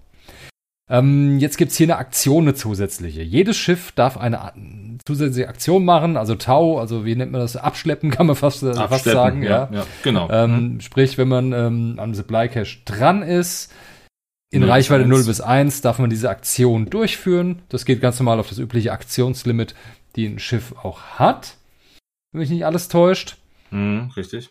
Ähm, und dann hat man halt, wie gesagt, diesen Supply Cache eingenommen und man hat ihn dabei. Man legt ihn auf seine Schiffkarte und fliegt ihn ab, dann spazieren. Ne? Richtig. Ähm, ja, mein Schiff kann immer, jedes Schiff kann immer nur einen Supply Cache haben. Und äh, wie gesagt, in der Endphase, für jeden Supply Cache, den du hast auf deinen Schiffen, kriegst du einen Siegpunkt. Mhm. Okay. Ähm, wie kann man das Ganze wieder äh, verhindern? Ähm, ich musste selber nochmal anschauen. Man kann das selber auch rausschmeißen wieder. Man kann das Ding abwerfen, jederzeit. Das ist möglich. Und der gegnerische Spieler platziert das dann irgendwo in Reichweite 1 um äh, das Schiff herum, die das Ding abgeworfen hat. Ne? Man wirft den genau. ab, dann darf der Gegner es neu platzieren. Ähm, also, also, was nicht geht, ist irgendwelche Special-Manöver fliegen, keine K-Turns, keine Talon-Rolls, keine Sloops und keine Slam-Aktionen ausführen. Ansonsten äh, verliert man den Supply Cache sofort. Und du kannst, du kannst doch nicht koordiniert werden. Und man kann auch nicht koordiniert werden in der Zeit. Okay, mhm. auch das geht nicht. Äh, genau. Was ist noch? Genau, wenn man einen kritischen Schaden erhält oder zerstört wird, während man so einen Supply Cache dabei hat, fliegt er auch raus. Ne? Dann wirft man ihn auch automatisch ab. Ähm, also wird ja. jetzt das nächste sein, was wir mal probieren. Es klingt jetzt im ersten Moment auch nicht so so, also so extrem. Ich sag mal, das ist halt vielleicht, also dadurch, dass du halt eingeschränkt bist, was deine, was deine erweiterten Manöver angeht, kann das natürlich auch je nach Staffel ein bisschen, ein bisschen schmerzhaft dann sein, wenn du halt verschiedene Dinge nicht mehr machen kannst. Aber letzten Endes, ähm, denke ich, ist das immer noch so das, das leichteste von allen. Na, du fliegst da halt hin, du musst halt eine Aktion, musst du halt, äh, musst du halt abwerfen und du kannst auch nicht wenn du dieses, äh, wenn du diesen, äh, diese, ähm, diese Fracht mit dir trägst, kannst du halt nicht nochmal koordiniert werden, was die Sache natürlich auch wieder ein bisschen einschränkt. Also ja, es ist halt dann schon so ein bisschen, naja, du fliegst halt und dann plötzlich bist du eingeschränkt, weil du schwer, schweres Zeug mit dir rumschleppst. Finde ich in Ordnung, müssen wir auf jeden Fall mal spielen. Also da bin ich jetzt aktuell ähm, noch ein bisschen unentschlossen, muss ich gestehen. Ähm, kommt aber auch mit Sicherheit noch. Kannst auch noch nicht richtig einordnen. Ähm, ich habe so ein, zwei Taktiken so grob überlegt, ist die Frage, äh, wirklich ignoriert man die Dinger und geht auf den Gegner? Ähm, Kann man machen. Absolut ja. möglich. Wenn der Gegner der, der Runde, wo er es aufhebt, einen Crit bekommt, was natürlich nicht so leicht herbeizuführen ist, verliert er das Ding auch direkt wieder. So kann man natürlich auch verhindern, dass am Ende der Runde dann dadurch Punkte erzielt werden. Ähm, ja, oder man wirft sich wirklich drauf auf die Dinger und man flitzt die ganze Zeit. Aber ich glaube nicht, dass das Wegrennen mit den Supply Caches wirklich effektiv zum Sieg führt. Es wird wahrscheinlich nee, eine also Kombination aus beiden sein. Falls genau, man, das ist halt, wenn du halt, ja. wenn das Zeug lange mit dir rum, äh, rumschleppst, dann kann es halt ein Vorteil sein. Kann es mal da lohnen, machen halt, aber da machen kleine Schiffe, günstige Schiffe sind, Schwarm macht da Sinn. Ja. Dann hast du, dann kannst du halt länger mit den Schwarm Dingern macht wirklich äh, Sinn. Machen. Genau, Schwarm ja. macht absolut Sinn oder einfach eine hohe Schiffszahl macht hier Sinn, durchaus. ähm, dann schnappt man sich das Ding, fliegt weg und mit den restlichen Schiffen versucht man den Gegner davon abzuhalten, dieses Schiff zu erreichen oder halt anzugreifen natürlich. Und, ja, das Schiff zu unterstützen, das äh, die Supply Caches geladen hat. Mhm. Ja, verschiedene Taktiken. Aber also hier ist auch wieder das Schöne, äh, nicht jede Staffel ist gleich gut in jedem Szenario. Zeigt das Szenario uns hier wieder ganz deutlich. Ja, definitiv. Beim nächsten ist es mh, hm, komme, also Scramble the Transmission, äh, hier also quasi. Stört äh, die Übertragung. Genau, Übertragungsstörung, wie auch immer. Ähm, ähnliches Prinzip, auch hier kriegen wir, also haben wir fünf Satelliten, die wir wieder aufstellen müssen, aber äh, doch, auch Obstacles stehen hier auch mit drin, doch, gibt's auch, also bleibt dabei. Ähm, dann haben wir am, äh, am Ende der Endphase kriegt dann jeder Spieler einen Missionspunkt für jeden Satelliten, den er kontrolliert. Ähm, das ist wichtig. Ähm, das heißt, dieses Kontrollieren muss ich aber mit einer Aktion äh, muss ich das, äh, muss ich diese, muss ich diesen Satelliten bekommen. Also da reicht es nicht, wenn ich in der Reichweite stehe. Ich muss eine Aktion durchführen. Ähm, das ist dann eine Szenarioaktion. Die hat, so hieß das auch bei dem anderen Übrigen auch, eine sogenannte Szenarioaktion, in dem Fall Scramble.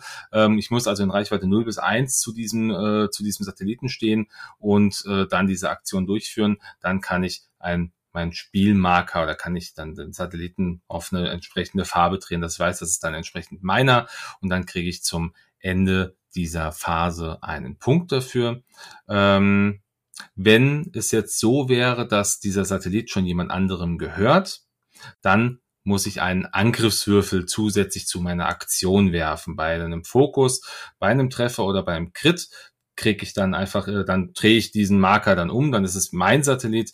Bei allem anderen ähm, wird der gegnerische Marker einfach entfernt und ich kriege diesen aber nicht. Also das heißt, ähm, egal was ich mache, ich scramble das, der Gegner verliert diesen Satelliten, egal was passiert. Aber die, es gibt eine gewisse Wahrscheinlichkeit, dass ich ihn nicht einnehmen kann. Ich muss darauf würfeln.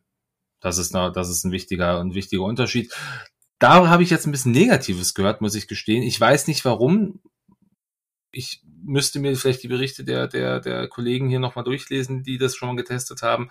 Ähm, hab aber gehört, dass es dann wohl auch einfach zu, äh, wie hieß, äh, zu, zu lange gedauert hätte. Aber wie gesagt, auch hier kann man ohne das Szenario zu spielen, einfach auf den Gegner losfliegen und den zerschießen, wenn man das möchte. Richtig. Also, es führt halt immer zum Sieg, ja. wie gesagt, der einzige ja. Punkt war, wenn halt der Angriff nicht lohnt, ist, wenn man Gegner nur, ich sag mal, halbiert, man bekommt die Punkte auch bei dem Szenario nicht für halbe Schiffe. Wenn man es nicht schafft, das gegnerische Schiff Richtig. abzuschießen, hat es keine Wirkung. Was jetzt auch wieder eine Überlegung ist, natürlich, hey, äh, vielleicht doch eine Staffel mit einem hohen Alpha-Schaden wieder mal zu nehmen. Ne? Mhm. Kann durchaus in allen Szenarien irgendwo vom Vorteil sein, immer noch. Ähm, ja, wie gesagt, auch hier zeigt es wieder, verschiedene Staffeln sind je nach Szenario unterschiedlich gewichtet. Jetzt nicht nur nach gegnerischer Staffel äh, variiert die Effektivität der eigenen Staffel, sondern auch je nach Szenario hinzu. Da das aber auch für den Gegner gilt, ne, eröffnet es halt noch mehr Möglichkeiten und Varianten. Richtig. ja, richtig. Also, gut, das Scramble Szenario an sich, ich, wir, wir haben es noch nicht gespielt. Ne? Die zwei stehen nur noch aus, die zwei letzten. Die werden wir aber auch jetzt zeitnah, spätestens nächste Woche mal, mal angehen. Ähm, kann interessant sein, ob das jetzt wirklich so eine hohe Zufallskomponente ist, dass die Leerseite das ein bisschen schwieriger macht, das zu markieren. Ich mag, traue mich nicht, das jetzt so zu beurteilen. Das werden wir einfach Weiß mal live, nicht, live herausfinden. Muss, muss man wirklich mal testen. Ja. Ich meine, bei, mein, bei meinem Würfelglück ähm, nehme ich ihn dir ab, aber ich kriege ihn nicht. Ja, irgendwie sowas, ne? Wahrscheinlich sowas, ja. ja. Ähm, also vielleicht äh, lass uns das Thema mal mit den, mit den Szenarien abschließen, die vier, die wir jetzt haben. Ähm, meine Meinung dazu ist, ich finde sie jetzt, also die zwei, die wir gespielt haben, sind nicht verkehrt. Das eine gefällt mir besser als das andere. Die zwei anderen klingen zumindest interessant, werden wir auf jeden Fall auch noch spielen. Macht das das Spiel kaputt? Macht es das Spiel anders? Ja. Macht es das kaputt? Nein. In meiner, meines, äh, meiner Meinung nach zumindest nicht. Es ist einfach eine neue, äh, eine neue Möglichkeit, das Spiel zu spielen. Ja. Jetzt möchte ich hier aber ganz kurz einwerfen. Ich verstehe jeden, der sagt, ich finde es blöd, wenn das jetzt ein Hauptbestandteil eines Turnieres wird. Auf der anderen Seite kann man trotzdem doch jedes Spiel immer noch also man kann ja trotzdem auch straight auf den Gegner zufliegen. Fliegt es doch einfach so, wie ihr möchtet. Der Gegner muss es ja nicht gewinnen, nur weil er dann vielleicht auf die, äh, auf die, auf die Szenarienpunkte losgeht. Das ist halt nur ein zusätzlicher Indikator. Man kann ja im Spiel auch vielleicht glücklich stehen und sagen, oh guck mal, jetzt habe ich den Gegner abgeschossen und habe noch einen Punkt. Plötzlich habe ich zehn Punkte auf meiner Liste. Wahnsinn. Ja, alles ist, ist absolut alles möglich. Ne? Ist halt die Frage, wie spielt man es, wie geht man an die Sache ran? Es macht ein Dogfight nicht kaputt, die Szenarien. Ich finde nicht, es ist einfach nur zusätzliche taktische Möglichkeit, die man ergreifen kann. Und ja. rein flufftechnisch finde ich sogar gut. Ne? Ja. Es gibt keins Gefecht, wo, wo es nur darum geht, hey, ich muss alle meine Gegner vernichten. Es gibt genug, äh, in der Regel, Normalfall, äh, jedem, deshalb ist immer Science-Fiction-Film, kämpfen die Leute in der Regel aus einem Grund und nicht nur des Kämpfens willen, weil sie jetzt da sich zufällig zwei Staffeln aufeinandertreffen, irgendwo im leeren Raum. Nein, meistens haben sie einen Grund, weil da auch irgendwas ist. Zum Beispiel, wie gesagt, hier so ein Satelliten Netzwerk. Ne? Richtig. Äh, genau. Richtig. Finde ich. Also es bringt mehr Fluff, das Ganze. Auf jeden Fall. Es bringt mehr ein bisschen mehr Geschichte rein ins ganze Spiel und äh, vor allen Dingen es bringt mehr Abwechslung ins Spiel. Mhm, mh. Es ist einfach auch dadurch weniger Ergebnis hervorbestimmt, wenn zwei Staffeln aufeinandertreffen, wo die eine Staffel im normalen Dogfight der anderen ganz eindeutig, ich sag jetzt mal, überlegen wäre in der Konstellation, gibt dir einfach, sorgt einfach die, ja, die Mission, Szenario einfach für mehr Balance. So fühlt es sich für mich jetzt im ersten Moment an. Ob sich das so bestätigt, auf lange Sicht wird sich zeigen. Ja? Nach, das, nach dem ersten Turnier, denke ich, werde ich da auf jeden Fall mal eine deutlichere Meinung zu abgeben nach dem ersten Turniererlebnis. Mhm. Ähm, obwohl die richtigen, fertigen Turnierregeln noch nicht veröffentlicht wurden, muss man auch hier mhm. sagen. Ist, ist, noch nicht da, das Turnierdokument. Kommt aber jetzt im März, nämlich noch vor der Adepticon in den USA, weil dort wird ja das erste große offizielle sein. Nämlich so ein sogenannter Worlds Qualifier Turnier. Ne? Also so ein Grand Championship, wie es früher mal hieß, wird das mhm. jetzt werden. Ne? Und dann werden auch kurz vorher, Ende März, irgendwann die äh, offiziellen Dokumente veröffentlicht, wie die Turnierspielweise sein wird. Und auch darüber werden wir dann mit Sicherheit noch mal im Detail sprechen. Und dann haben wir auch schon Turniererfahrung, wenn auch nur vom aus Amerika, über die wir vielleicht dann auch schon mal sprechen können. Richtig. Also ich hoffe nur, dass es nicht bei diesen vier Szenarien bleibt, weil die könnten sich natürlich auf lange Sicht gesehen auch einfach abnutzen.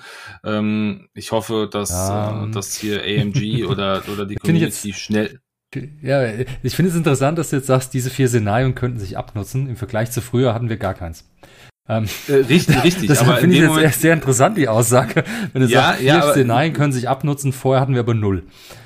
Das, das ist richtig. Äh, bei null, bei null habe ich mir halt keine Gedanken drüber gemacht. Da war das ja, man hat einfach dazu. nicht drüber nachgedacht. Aber genau, aber wenn ich jetzt natürlich ein Missionsziel habe, dann möchte ich das Missionsziel, möchte ich ja vielleicht nicht immer das Gleiche machen oder, oder die Wahrscheinlichkeit haben. Ich meine, mhm. natürlich ist es immer ein bisschen anders, aber ja. ähm, letzten Endes, wie gesagt, hier kann AMG oder auch die Community oder wer auch immer kann hier glaube ich, sehr schnell und sehr einfach nachliefern, ohne dass man sich da groß Gedanken machen muss. Ich hoffe darauf. Einfach, damit die Abwechslung, die diese Szenarien bieten, auch einfach gegeben bleiben.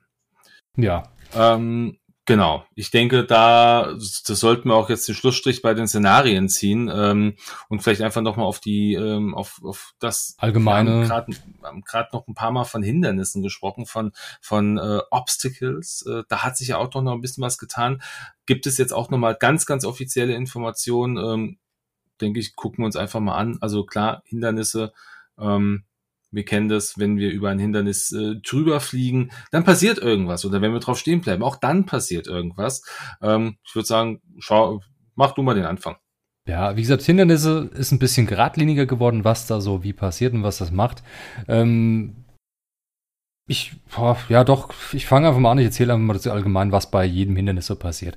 Der klassische Asteroid, wir kennen den alle, man fliegt drauf oder drüber. Es gibt einen Schaden plus einen Angriffswürfel. Hit oder Crit macht einen normalen Schaden, also es ist nicht möglich, einen Crit zu erzielen. Wenn man drauf landen und stehen bleibt, darf man die diese Runde nicht angreifen und überspringt natürlich auch den äh, Aktion durchführen Schritt. Dann also der Schaden ist jetzt, der eine Schaden ist safe, das ist wichtig. Eine also, safe. Ein Schaden plus einen Würfel. Genau, genau. Das ist also halt, das ist neu an der Schaden. Stelle. Das kann genau. ganz schön wehtun. Kann richtig wehtun. Das Gute ist, es kann keinen Grit geben. Das heißt, auch ein TIE Fighter, der drüber fliegt, mit seinen drei Hitpoints, mit seinen drei Hülle, kann nicht direkt zerstört werden. Das ist nur im richtig. Film lustig, aber nicht im Spiel. Okay. das stimmt. Ansonsten zum Trümmerfeld, das klassische. Ähm, auch hier, wenn man drauf fliegt oder drüber fliegt, man bekommt garantiert einen Stress, das ist safe. Zu dem Stress hinzu kommt ein Würfel Schaden. Bei Hit gibt's einen Hit, bei Crit gibt's einen Crit. Auch hier, wie gesagt, kann ein vollständiger TIE Fighter, nehmen wir mal als Beispiel, nicht direkt zerstört werden. Wenn man drauf mhm. landet und stehen bleibt, auch hier heißt es natürlich wieder ähm, kein Angriff. Ähm, ja, wobei das ist ja auch neu beim Trümmerfeld. Genau, das ist neu, aber das, das ist einheitlich ja. jetzt. Mhm, das ist genau. so schön dran, das ist einfach zu kopieren. Du landest auf einem mit äh, klassischen drei Hindernisse, sprich Asteroid, Trümmerfeld oder Gaswolke, dann darfst du keinen Angriff durchführen diese Runde. Deshalb springen wir auch einfach mal weiter zur Gaswolke. Ähm, du fliegst auf eine Gaswolke, was du auf jeden Fall bekommst, ist ein Strain Token. Der ist safe. Dann mhm. weiteren, auch hier eine Würfelfunktion. Du wirfst einen Angriffswürfel. Bei einem Treffer bekommst du einen Ionen-Token. Bei einem Crit bekommst du drei Ionen-Token. Warum drei? Gegen große Schiffe. Einfach genau, dass mittlere und große Schiffe auch da eine Chance haben, ionisiert zu werden. Zwar eine deutlich geringere Chance, aber die Chance ist zumindest da. Als mhm. zusätzlicher Effekt werden noch sämtliche Zielerfassungen, die du hast oder die auf dir drauf liegen, sofort abgelegt. Die sind weg. Das kann ein, ein taktisches kann Ding sein. Kann eine Riesenhilfe ja. sein, kann auch voll ärgerlich sein, je nachdem, ja, was, so, definitiv, was ja. so passiert. Ähm, wenn man über die Gaswolke komplett, wie gesagt, wenn man drauf landet, keine Aktion durchführen, kein Angriff. Wenn man komplett drüber fliegt über die Gaswolke, kann man noch seine Aktion durchführen. Das gleiche auch beim Asteroiden, wenn man komplett drüber fliegt, dahinter landet, kann man seine Aktion durchführen. Beim Trümmerfeld, Pech gehabt, natürlich nicht, weil man kriegt ja einen Stress. Genau. Ähm, was auch noch wichtig ist an der Stelle, was noch eine Änderung ist, der Traktorstrahl noch ganz gleich mal angemerkt an der Ecke. Man ist mhm. es nicht mehr möglich, mit einem Traktorstrahl auf ein Hindernis draufgesetzt zu werden. Geht nicht mehr. Korrekt. Punkt. Ist einfach raus. Ja, Dann, ist auch in Ordnung. Genau. Willst du die, die, äh, ich sag mal, die Hindernisse nehmen, die nicht ab, die, ab die Spielbeginn auf dem Feld liegen? Ne? Genau. Ähm, wir haben ja ein, ein neues, ein, ja, ein neues Objekt bekommen, eine neue Bombe, die Blazer Bomb, ähm, die sie hat einmal so ein, so ein, so ein schönes Bombensymbol, dann gibt's da so einen Explosionsradius, ähm, nennt sich hier in dem Fall Blaze äh, und äh, bringt einen Angriffswürfel mit. Also wenn du drauf landest, musst du einen Angriffswürfel werfen. Bei einem Hit oder bei einem Crit bekommst du ähm, äh, jetzt muss ich überlegen, bei, kriegst du einen Schaden, genau, und bei einem Fokus kriegst du einen Stress. Die Aktion wird definitiv übersprungen. Das heißt also unabhängig davon, äh, was, was da passiert, du kriegst ein, also du kriegst deine Aktion nicht. Also Leerseite super, das ist ja bei den meisten Fällen so. Ansonsten äh, kriegst du einen Schaden oder einen Stress. Okay, das kann man machen, ist in Ordnung. Dann haben wir die ähm, Elektro-Schaff-Wolke oder die Düppel-Wolke. Ich glaube, es ist immer noch die Düppel-Rakete. Ich weiß gar nicht, wie sie im Deutschen heißt. Ähm, die hat einen ähnlichen Effekt wie die Gas-Cloud. Ähm, und zwar, dass wir ähm, alle Logs oder alle Target-Logs, die ich als Spieler auf mir drauf habe oder die ich als Spieler verteilt habe, die werden entfernt und ähm, zusätzlich halte ich einen Jam-Token. Das sind die zwei Dinge, die sicher sind. Dann muss ich noch einen Angriffswürfel werfen. Bei einem Hit oder bei einem Crit kriege ich einen zusätzlichen Stress. Das Ding kann also trotzdem auch ganz schön nervig sein. Ähm, mit dem Jam ist natürlich nochmal so ein Zusatz, wenn du dann irgendwie vor, vorher irgendwie koordiniert worden bist äh, und fliegst dann da drauf und dann verlierst du irgendwie alles, was du drauf hast, ist ein bisschen ärgerlich.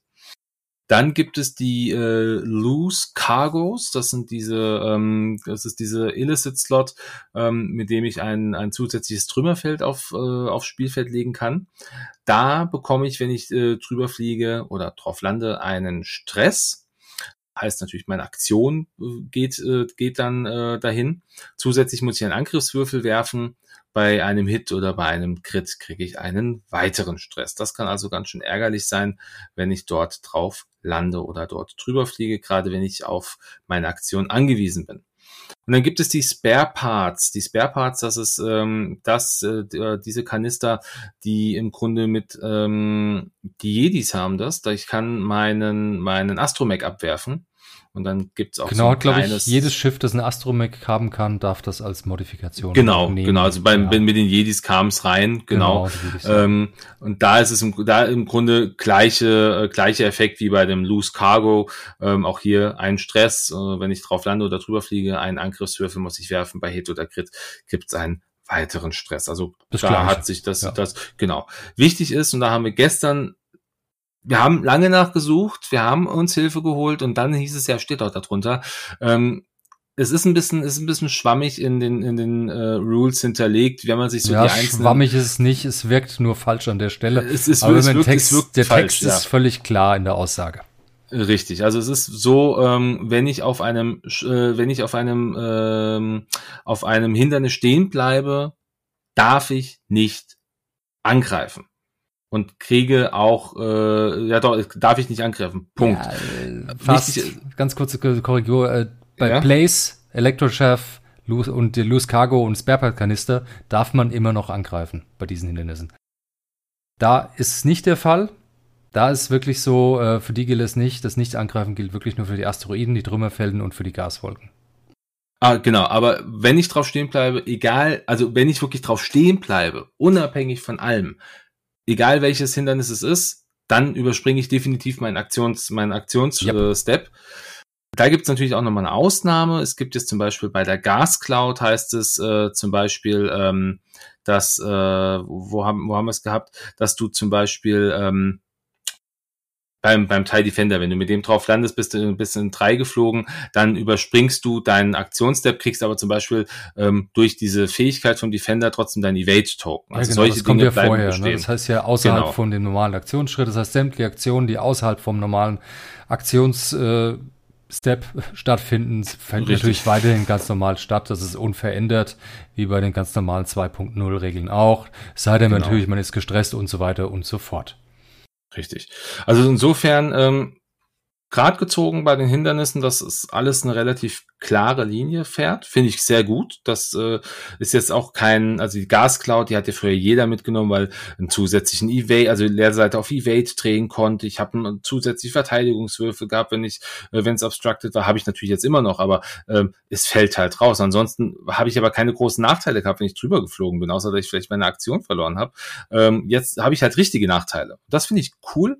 Das zwingt mich überlegter zu fliegen. Und das äh, finde ich halt wieder die taktische Komponente, äh, die irgendwie viele offensichtlich nicht sehen oder die bei manchen nicht gesehen werden, die kommt hier rein. Also von daher finde ich cool. Ähm, macht auf jeden Fall Sinn. Ja, und verleitet vielleicht dazu den Collision Detector äh, öfters, der mmh, ziemlich teuer ist jetzt genau. mit neun Punkten, aber ist. vielleicht ist der echt mal ähm, durchaus interessant, um einen Asteroiden eine ganze Runde lang zu ignorieren in jeglicher in Beziehung. Ne? In ähm, der Tat. Ja. Gucken, gucken noch e-, eine Sache kurz. Ähm, wir haben also wir haben im Grunde jetzt ja noch zwei Punkte, die jetzt äh, definitiv noch angesprochen werden wollen. Eines ganz ganz kurz. Wir hatten uns in der letzten oder in der vorletzten Episode über das Thema Units unterhalten. Es kam ja, es kommen ja neue Karten, wie zum Beispiel ähm, der äh, Tristan, äh, Tristan Wren, der Bruder von, von Sabine, als äh, Rebellen Crew, glaube ich. Da stand etwas drin von wegen eine Unit. Wenn, äh, wenn äh, ich, ich kriege Boni, wenn ich auf eine Unit schieße oder eine Unit kriegt irgendwelche Boni, wenn XYZ äh, passiert. Wir hatten, wir wussten nicht genau, was Unit bedeutet. War es nur auf vielleicht auf die äh, imperialen Superkommandos oder auf die Scum-Superkommandos oder wie auch immer gemünzt? Nein, es wurde offiziell jetzt bestätigt. Eine Unit, das sind Schiffe und Remotes. Das heißt also sowas wie Tristan Wren oder auch Gar Saxon, die einen, einen Unit-Vorteil bringen oder auch ähm, Bree Whistler auf Separatisten-Fraktionen bringen für Schiffe und für Remotes Vorteile. Finde ich gut. Also für alles, was, wo der Spieler die Bewegung kontrolliert, kann, könnte man fast so pauschal sagen aktuell. Ja, ja, äh, kommt, kommt so, kommt so ja. in etwa hin, genau. Also das finde ich gut, dass es das jetzt auch nochmal offen, äh, das jetzt auch nochmal klargestellt haben, weil das war ja wirklich eine, eine Frage, die so eine Karte, äh, ist, ist eine Karte dadurch relevant oder halt weniger relevant und jetzt plötzlich hat sie wieder eine Relevanz gefunden. Das finde ich sehr, sehr sinnvoll. Also bei Tristan heißt es zum Beispiel, ähm, während eine freundliche, äh, eine freundliche Unit in Reichweite 0 bis 3 einen Angriff mit mit diesem Raketensymbol, also so eine, so eine Sonderwaffe quasi abschießt, darfst du einen, äh, Fog äh, einen Charge ausgeben, wenn du das tust, ähm, kann der Angreifer einen seiner Hits in einen Crit drehen zum Beispiel. da war es halt nicht klar, was ist es halt wirklich, bezieht sich das auch auf ein Schiff oder bezieht sich das nur auf irgendwas anderes? Ähm, ich glaube, wichtiger war aber zum Beispiel das Ganze auch bei, ähm, bei Pre-Whistler der auf der Separatistenseite fliegt. Aber gut, da wollen wir jetzt nicht weiter drauf eingehen. Hört euch da gerne die alte Folge nochmal an, ähm, wenn es da noch Fragen gibt. Ansonsten äh, werden wir das vielleicht, äh, wenn dann wirklich mal solche Karten draußen sind, ähm, fehlt ja aktuell das ein oder andere Schiff noch, äh, werden wir dann nochmal drauf eingehen. Ja, Ansonsten gab es halt noch eine größere Errata-Sektion bei den Veröffentlichungen. Dafür gibt es auch ein extra PDF auch auf der AMG-Seite. Ähm, einfach um manche Pilotenfähigkeiten an die aktuellen 2.5-Regeln anzupassen. Ähm, da würde ich vielleicht auf ein paar wichtige Punkte nochmal kurz eingehen. Nämlich zum Beispiel den, ähm, nehmen wir einfach mal die Reichweite Null Angreifer. Ne? Die haben mhm. ihre Radar bekommen, einfach nur mal um das zu erwähnen, weil es einfach ein wichtiger Punkt ist. Wie wir schon gesagt haben, der Captain Eukon, der Decimator-Pilot, der auf Reichweite 0 vorher angreifen durfte. Jetzt heißt es, dass er halt Angriffe in Reichweite 0 als Angriffe in Reichweite 1 behandeln darf. Sprich, er kriegt seinen Bonus-Angriffswürfel und er darf auch ganz normal alles modifizieren. Hm. Schön ist, er behandelt es wie Reichweite 1, nicht der Gegner. Und äh, das macht es ein bisschen schöner. Das heißt, der Gegner kann deine Angriffswürfel auch nicht modifizieren. Das heißt, er greift sogar dadurch eigentlich noch ein bisschen stärker an wie früher. Das ist richtig. Ja, das gleiche gilt auch für Arvel Grinnet, der Arwing von den Rebellen, der Dreier. Auch da, der kann immer noch mit einem Boost bumpen sozusagen, was ja früher an sich grundlegend nicht geht. Und auch der darf Reichweite, Angriffe in Reichweite 0 wie Angreife in Reichweite 1 behandeln. Das war mhm. ein wichtiger Faktor. Ähm, was auch noch sehr wichtig war, war die Jedis mit dem Delta 7b. Da gab es auch ein, ja eigentlich ist es nicht ein Errata, sondern prinzipiell haben sie ja die Upgrade-Karte, die Konfiguration 7b gebannt. Die gibt's nicht mehr. Diese Karte wird nicht mehr verwendet im Spiel, haben sie gesagt. Das hat einfach einen Balancing-Hintergrund und weil es gibt ja keine variablen Punktekosten mehr für Upgrades. Alle Upgrades haben einen festen Punktewert, egal bei welchem Schiff du das verwendest. Da das mit dem 7b nicht handelbar war, ähm, weil doch verschiedene Piloten völlig unterschiedlich von profitieren, haben sie einfach neue Schiffskarten hinzugefügt, nämlich speziell für den Delta 7b. Und zwar für jeden Piloten, den es bisher gab, sei es jetzt der generische Jedi-Ritter, äh, Plokon, Anakin und so weiter, eben alle. Haben jetzt praktisch eine eigenen Pilotenkarte mit den 7b-Werten schon eingebaut und eine eigene Punktekost, Punktewert. Fertig. Das, das heißt, ihr findet in der Liste, genau, ihr findet jetzt in der Liste einen Delta 7 Ether Sprite und ein Delta 7B Ether Sprite. Deshalb nicht überrascht sein, wenn die Konfiguration Delta 7b gebannt ist. Ist völlig irrelevant. Es gibt ein separates Schiff jetzt mit dem Namen Delta 7b Ether Sprite. Genau. Was ich sehr und, gut äh, ganz, finde. ganz wichtig, die ja. Calibrated Laser Targeting kann weiterhin ganz normal zu auf den Delta 7B als Ausrüstung draufgepackt werden. Auch da geht nichts verloren. Und nein, man kann es nicht auf den Delta 7B drauf zusätzlich auch noch draufpacken. nein, das geht nicht. Ist dann so viel des Guten. Mhm. Äh, was ich sehr gut finde, was sie ähm, nach langer Zeit dann doch endlich mal gefixt haben, ist, äh, sind die Nantex. Die Nantex äh, hießen ja früher, äh, nachdem du ein Manöver durchgeführt hast. Jetzt heißt es, nachdem du ein Manöver vollständig durchgeführt hast. Also das heißt, also, du kannst nicht einfach. Genau.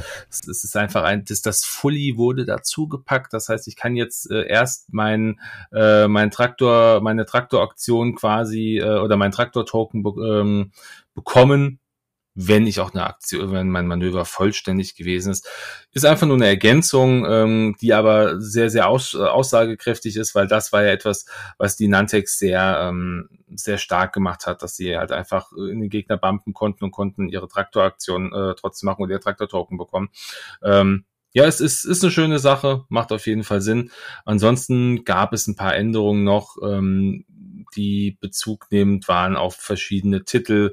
Ähm, Outrider wurde nochmal angepasst, Landos, äh, Landos Millennium Falcon wurde angepasst.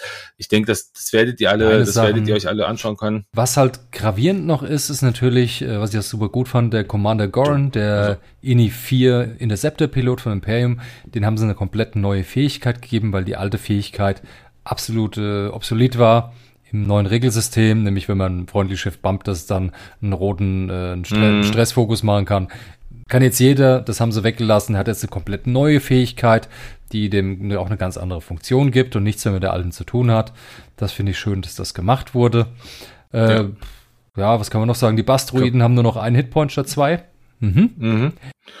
Auch Doku okay, ist, äh, ist ja Doku nicht schlechter. Die Punkte werden angepasst. Doku ist angepasst. Das geht nur noch während Angriffen. Der kann nicht mehr irgendwelche Würfel drehen, wenn diese Würfel nicht im Rahmen von einem Angriff gewürfelt wurden.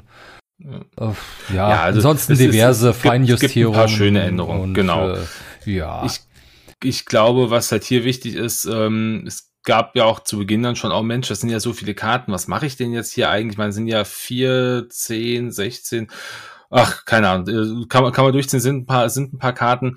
Ähm, es gab die Aussage äh, von AMG, dass man hier wohl auch ein Errata Card Pack wohl bringen wollen würde.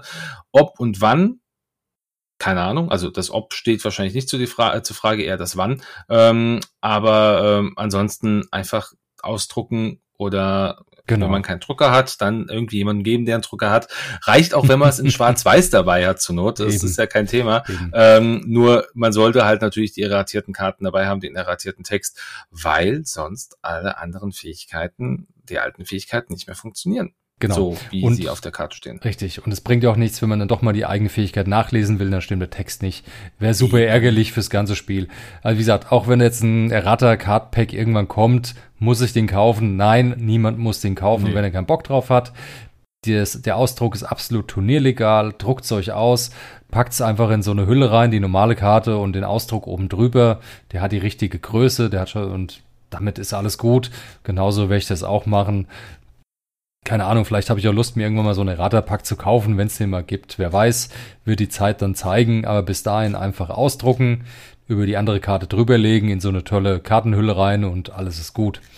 Also ich glaube, sie werden es wahrscheinlich auch so machen, wenn sie einen Erraterpack wirklich bringen, dann wird da mit Sicherheit noch irgendwas anderes drin sein, damit hm, man es kaufen glaub muss. Ich nicht, weil der soll ja wirklich, glaube ich nicht, weil macht keinen Sinn. Dann, nee, werden sie nicht machen. Ähm, Beispiel Marvel Crisis Protocol. Äh, ist ja auch das andere Spiel von äh, AMG. Da haben sie jetzt den Errata-Pack angekündigt. Weil auch da mussten sie leider Erratas machen. Sie haben den angekündigt, die haben gesagt, die werden so mehr oder minder zum Selbstkostenpreis raushauen und dass es wirklich auch nur das ist und nicht irgendwie gekauft werden muss aus irgendwelchen anderen Gründen, dass es eine reine Komfortfunktion für die Spieler ist, die es gerne haben wollen, als richtige Karte. Auch da gibt es weiterhin die Möglichkeit, parallel das Ganze einfach sich selbst auszudrucken. Na, wir werden und da sehen. bin ich bin mir sicher, dass sie hier bei X-Wing die gleiche Schiene fahren, weil es macht, würde ja gar keinen Sinn machen, ne? Dass dann wirklich so ein Ding ist zum Selbstkostenpreis und das war's. Ich, ich sag's mal so, wie, wie wir es immer sagen, wir sind sehr gespannt. Oh ja, mächtig gespannt. Ja. Mächtig gespannt. Was? Ähm, was haben wir noch? Ich glaube, ähm, wir hatten ein bisschen über unsere Meinung zu, nach dem Testspiel gesprochen. Da, das wissen wir, das hat mir schon äh, angegangen. Ähm, ja, die haben wir so mitten reingestreut, immer hier und da mal, aber genau. ich denke, das kam auch so einigermaßen rüber. Alles in allem hat es Spaß gemacht. Ja, hat es. Äh, allein schon einmal aus dem Grund, weil es neu war, weil es anders war, weil es auch eine neue Herausforderung war.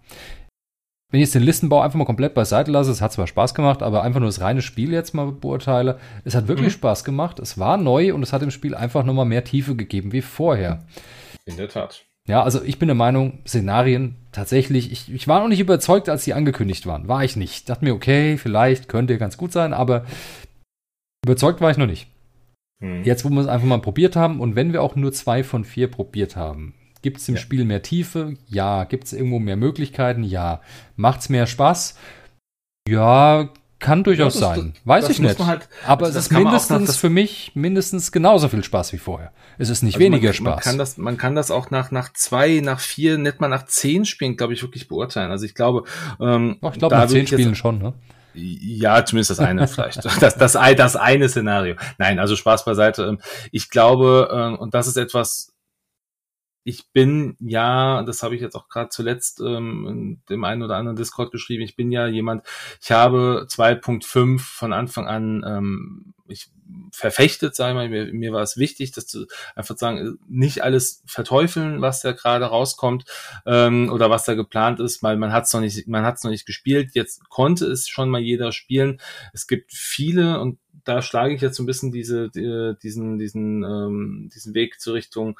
Ich hatte einen Punkt aufgeschrieben, Reaktionen aus der Community. Ich habe viel ähm, gelesen, ich habe auch viel mitdiskutiert. Ähm, ich weiß, viele von euch, die das jetzt vielleicht auch hören und äh, ihre Meinung gebildet haben, werden wahrscheinlich denken, ja, es, es, ist halt nichts für uns, weil wir, wir sind, wir sind Turnierspieler und auf dem Turnier macht das für uns keinen Sinn.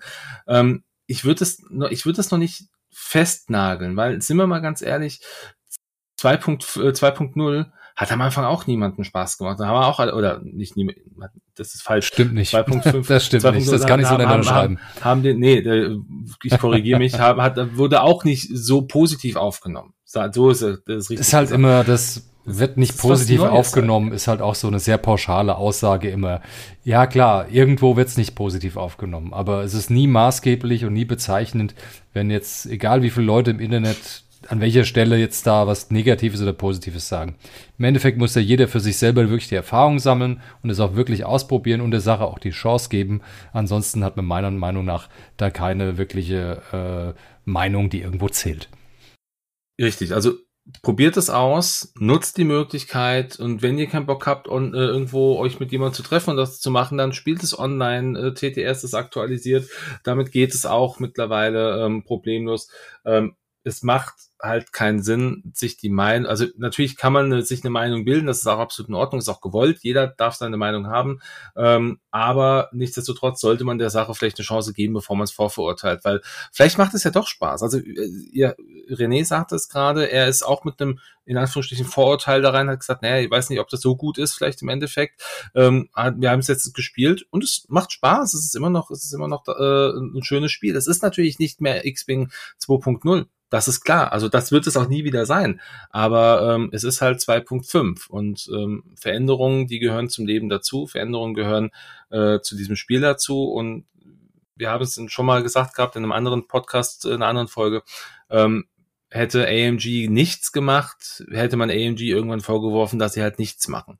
Und das ist auch nicht das Ziel. Also ich glaube, ein Spiel verdient eine Veränderung ob es jetzt die richtige ist, auch da, klar, sollte jeder seine Meinung haben. Ich finde es halt, ähm, mir, mir persönlich macht es Spaß. Es ist immer noch mein Spiel. Es ist ein bisschen anders, aber man dürfte es, man darf es nicht äh, oder sollte ja. es nicht ähm, per se einfach abschreiben, nur weil es jetzt auf dem, auf dem Papier einen anderen Eindruck macht. Nutzt die Chance, spielt es und nicht nur einmal, nicht nur zweimal, vielleicht auch vier, fünf, sechs Mal, um dann wirklich am Ende zu sagen, ja, ist, äh, gefällt mir was, gefällt mir nicht. Und wenn es dann immer noch nicht gefällt, 2.0 kann man immer noch spielen. Vielleicht mit den neuen Schiffen nicht. Ne, wobei da gibt's auch äh, schon Fan-Umrechnungen, die das auch schon irgendwie äh, ja, hinterlegt aber haben. Aber ganz ehrlich, aber wirkt für mich immer nur wie so ein krampfhafter Versuch, alles muss bleiben, wie es ist in der Welt und im Leben bleibt halt, nichts, wie es ist. So wirkt das leider auf mich. Ich finde es immer so, ja, es ist schön, aber den, es erweitert nie den Spielerkreis, den man hat, wenn man beim alten System bleibt. Richtig. Und das, das ist einfach ja genau meine Erfahrung das, und das, äh, jedes Spiel lebt davon, dass neue Spieler hinzukommen und dass die auch die Möglichkeit haben, voll an dem Spiel teilzunehmen. Man sagt hier, oh, wir spielen nur 1.0, weil die Spieler gibt es bestimmt auch noch und das ist auch legitim, das ist auch okay. Ist alles die legitim. Gibt. Die dürfen ja. alle daran, das 1.0er spielen, daran Spaß haben. Aber die Sache ist die, wenn man das 1.0er spielt, erhält man vielleicht den Kreis, in dem man spielt, aber den Kreis zu erweitern, ist nahezu dauerhaft oder, oder nachhaltig unmöglich. Ja, ne? Und da ich gerne das Spiel, dieses tolle, schöne Hobby auch gerne mit, mit allen Spielern, gerne auf der Welt weit, sei es online oder auf internationalen überall, egal wo, wie teile, macht es nur Sinn, mit einem aktuellen System einfach mitzugehen, wenn man spielen richtig. will. Ja.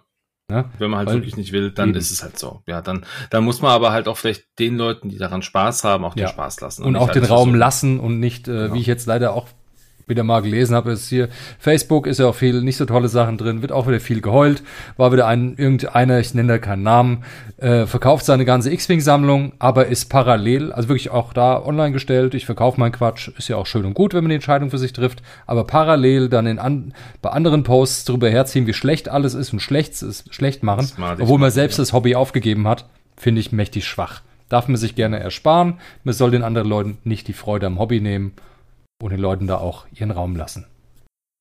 Und ich finde, genau dieser Punkt, damit sollten wir abschließen. Damit sollten wir diese Folge jetzt beschließen. Wir sind äh, bei bald zwei Stunden, wenn ich das jetzt richtig sehe. Ähm, ich glaube, es war viel Inhalt, es war viel Input.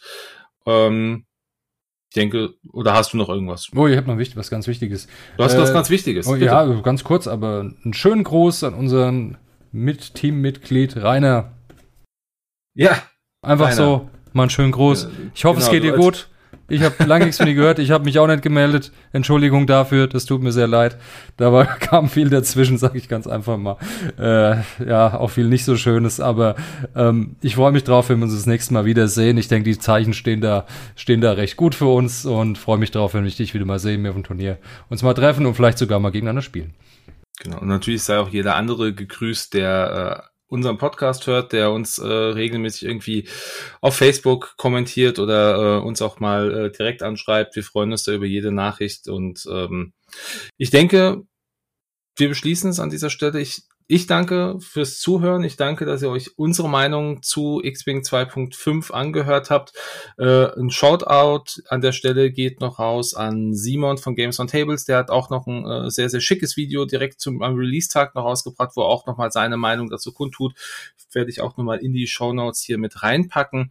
Ähm, guckt da, guckt da auch mal rein und lasst mal einen schönen Gruß da. Ansonsten, ähm, ja, folgt uns auf Facebook, auf Instagram und sonst auf den ganzen Social Media Kanälen. Schaut hier in die Show Notes der Folge. Findet ihr alles. Und ähm, René, ich danke dir ganz herzlich. Es hat wirklich Spaß gemacht. Es war eine für mich sehr, sehr erfrischende, gute Folge. Einfach weil X-Wing 2.5 erfrischend und gut ist. In meinen Augen. Vielen Dank fürs Zuhören. Passt auf euch auf. Und bis zum nächsten Mal. Bis bald zusammen. Tschüss. Ciao.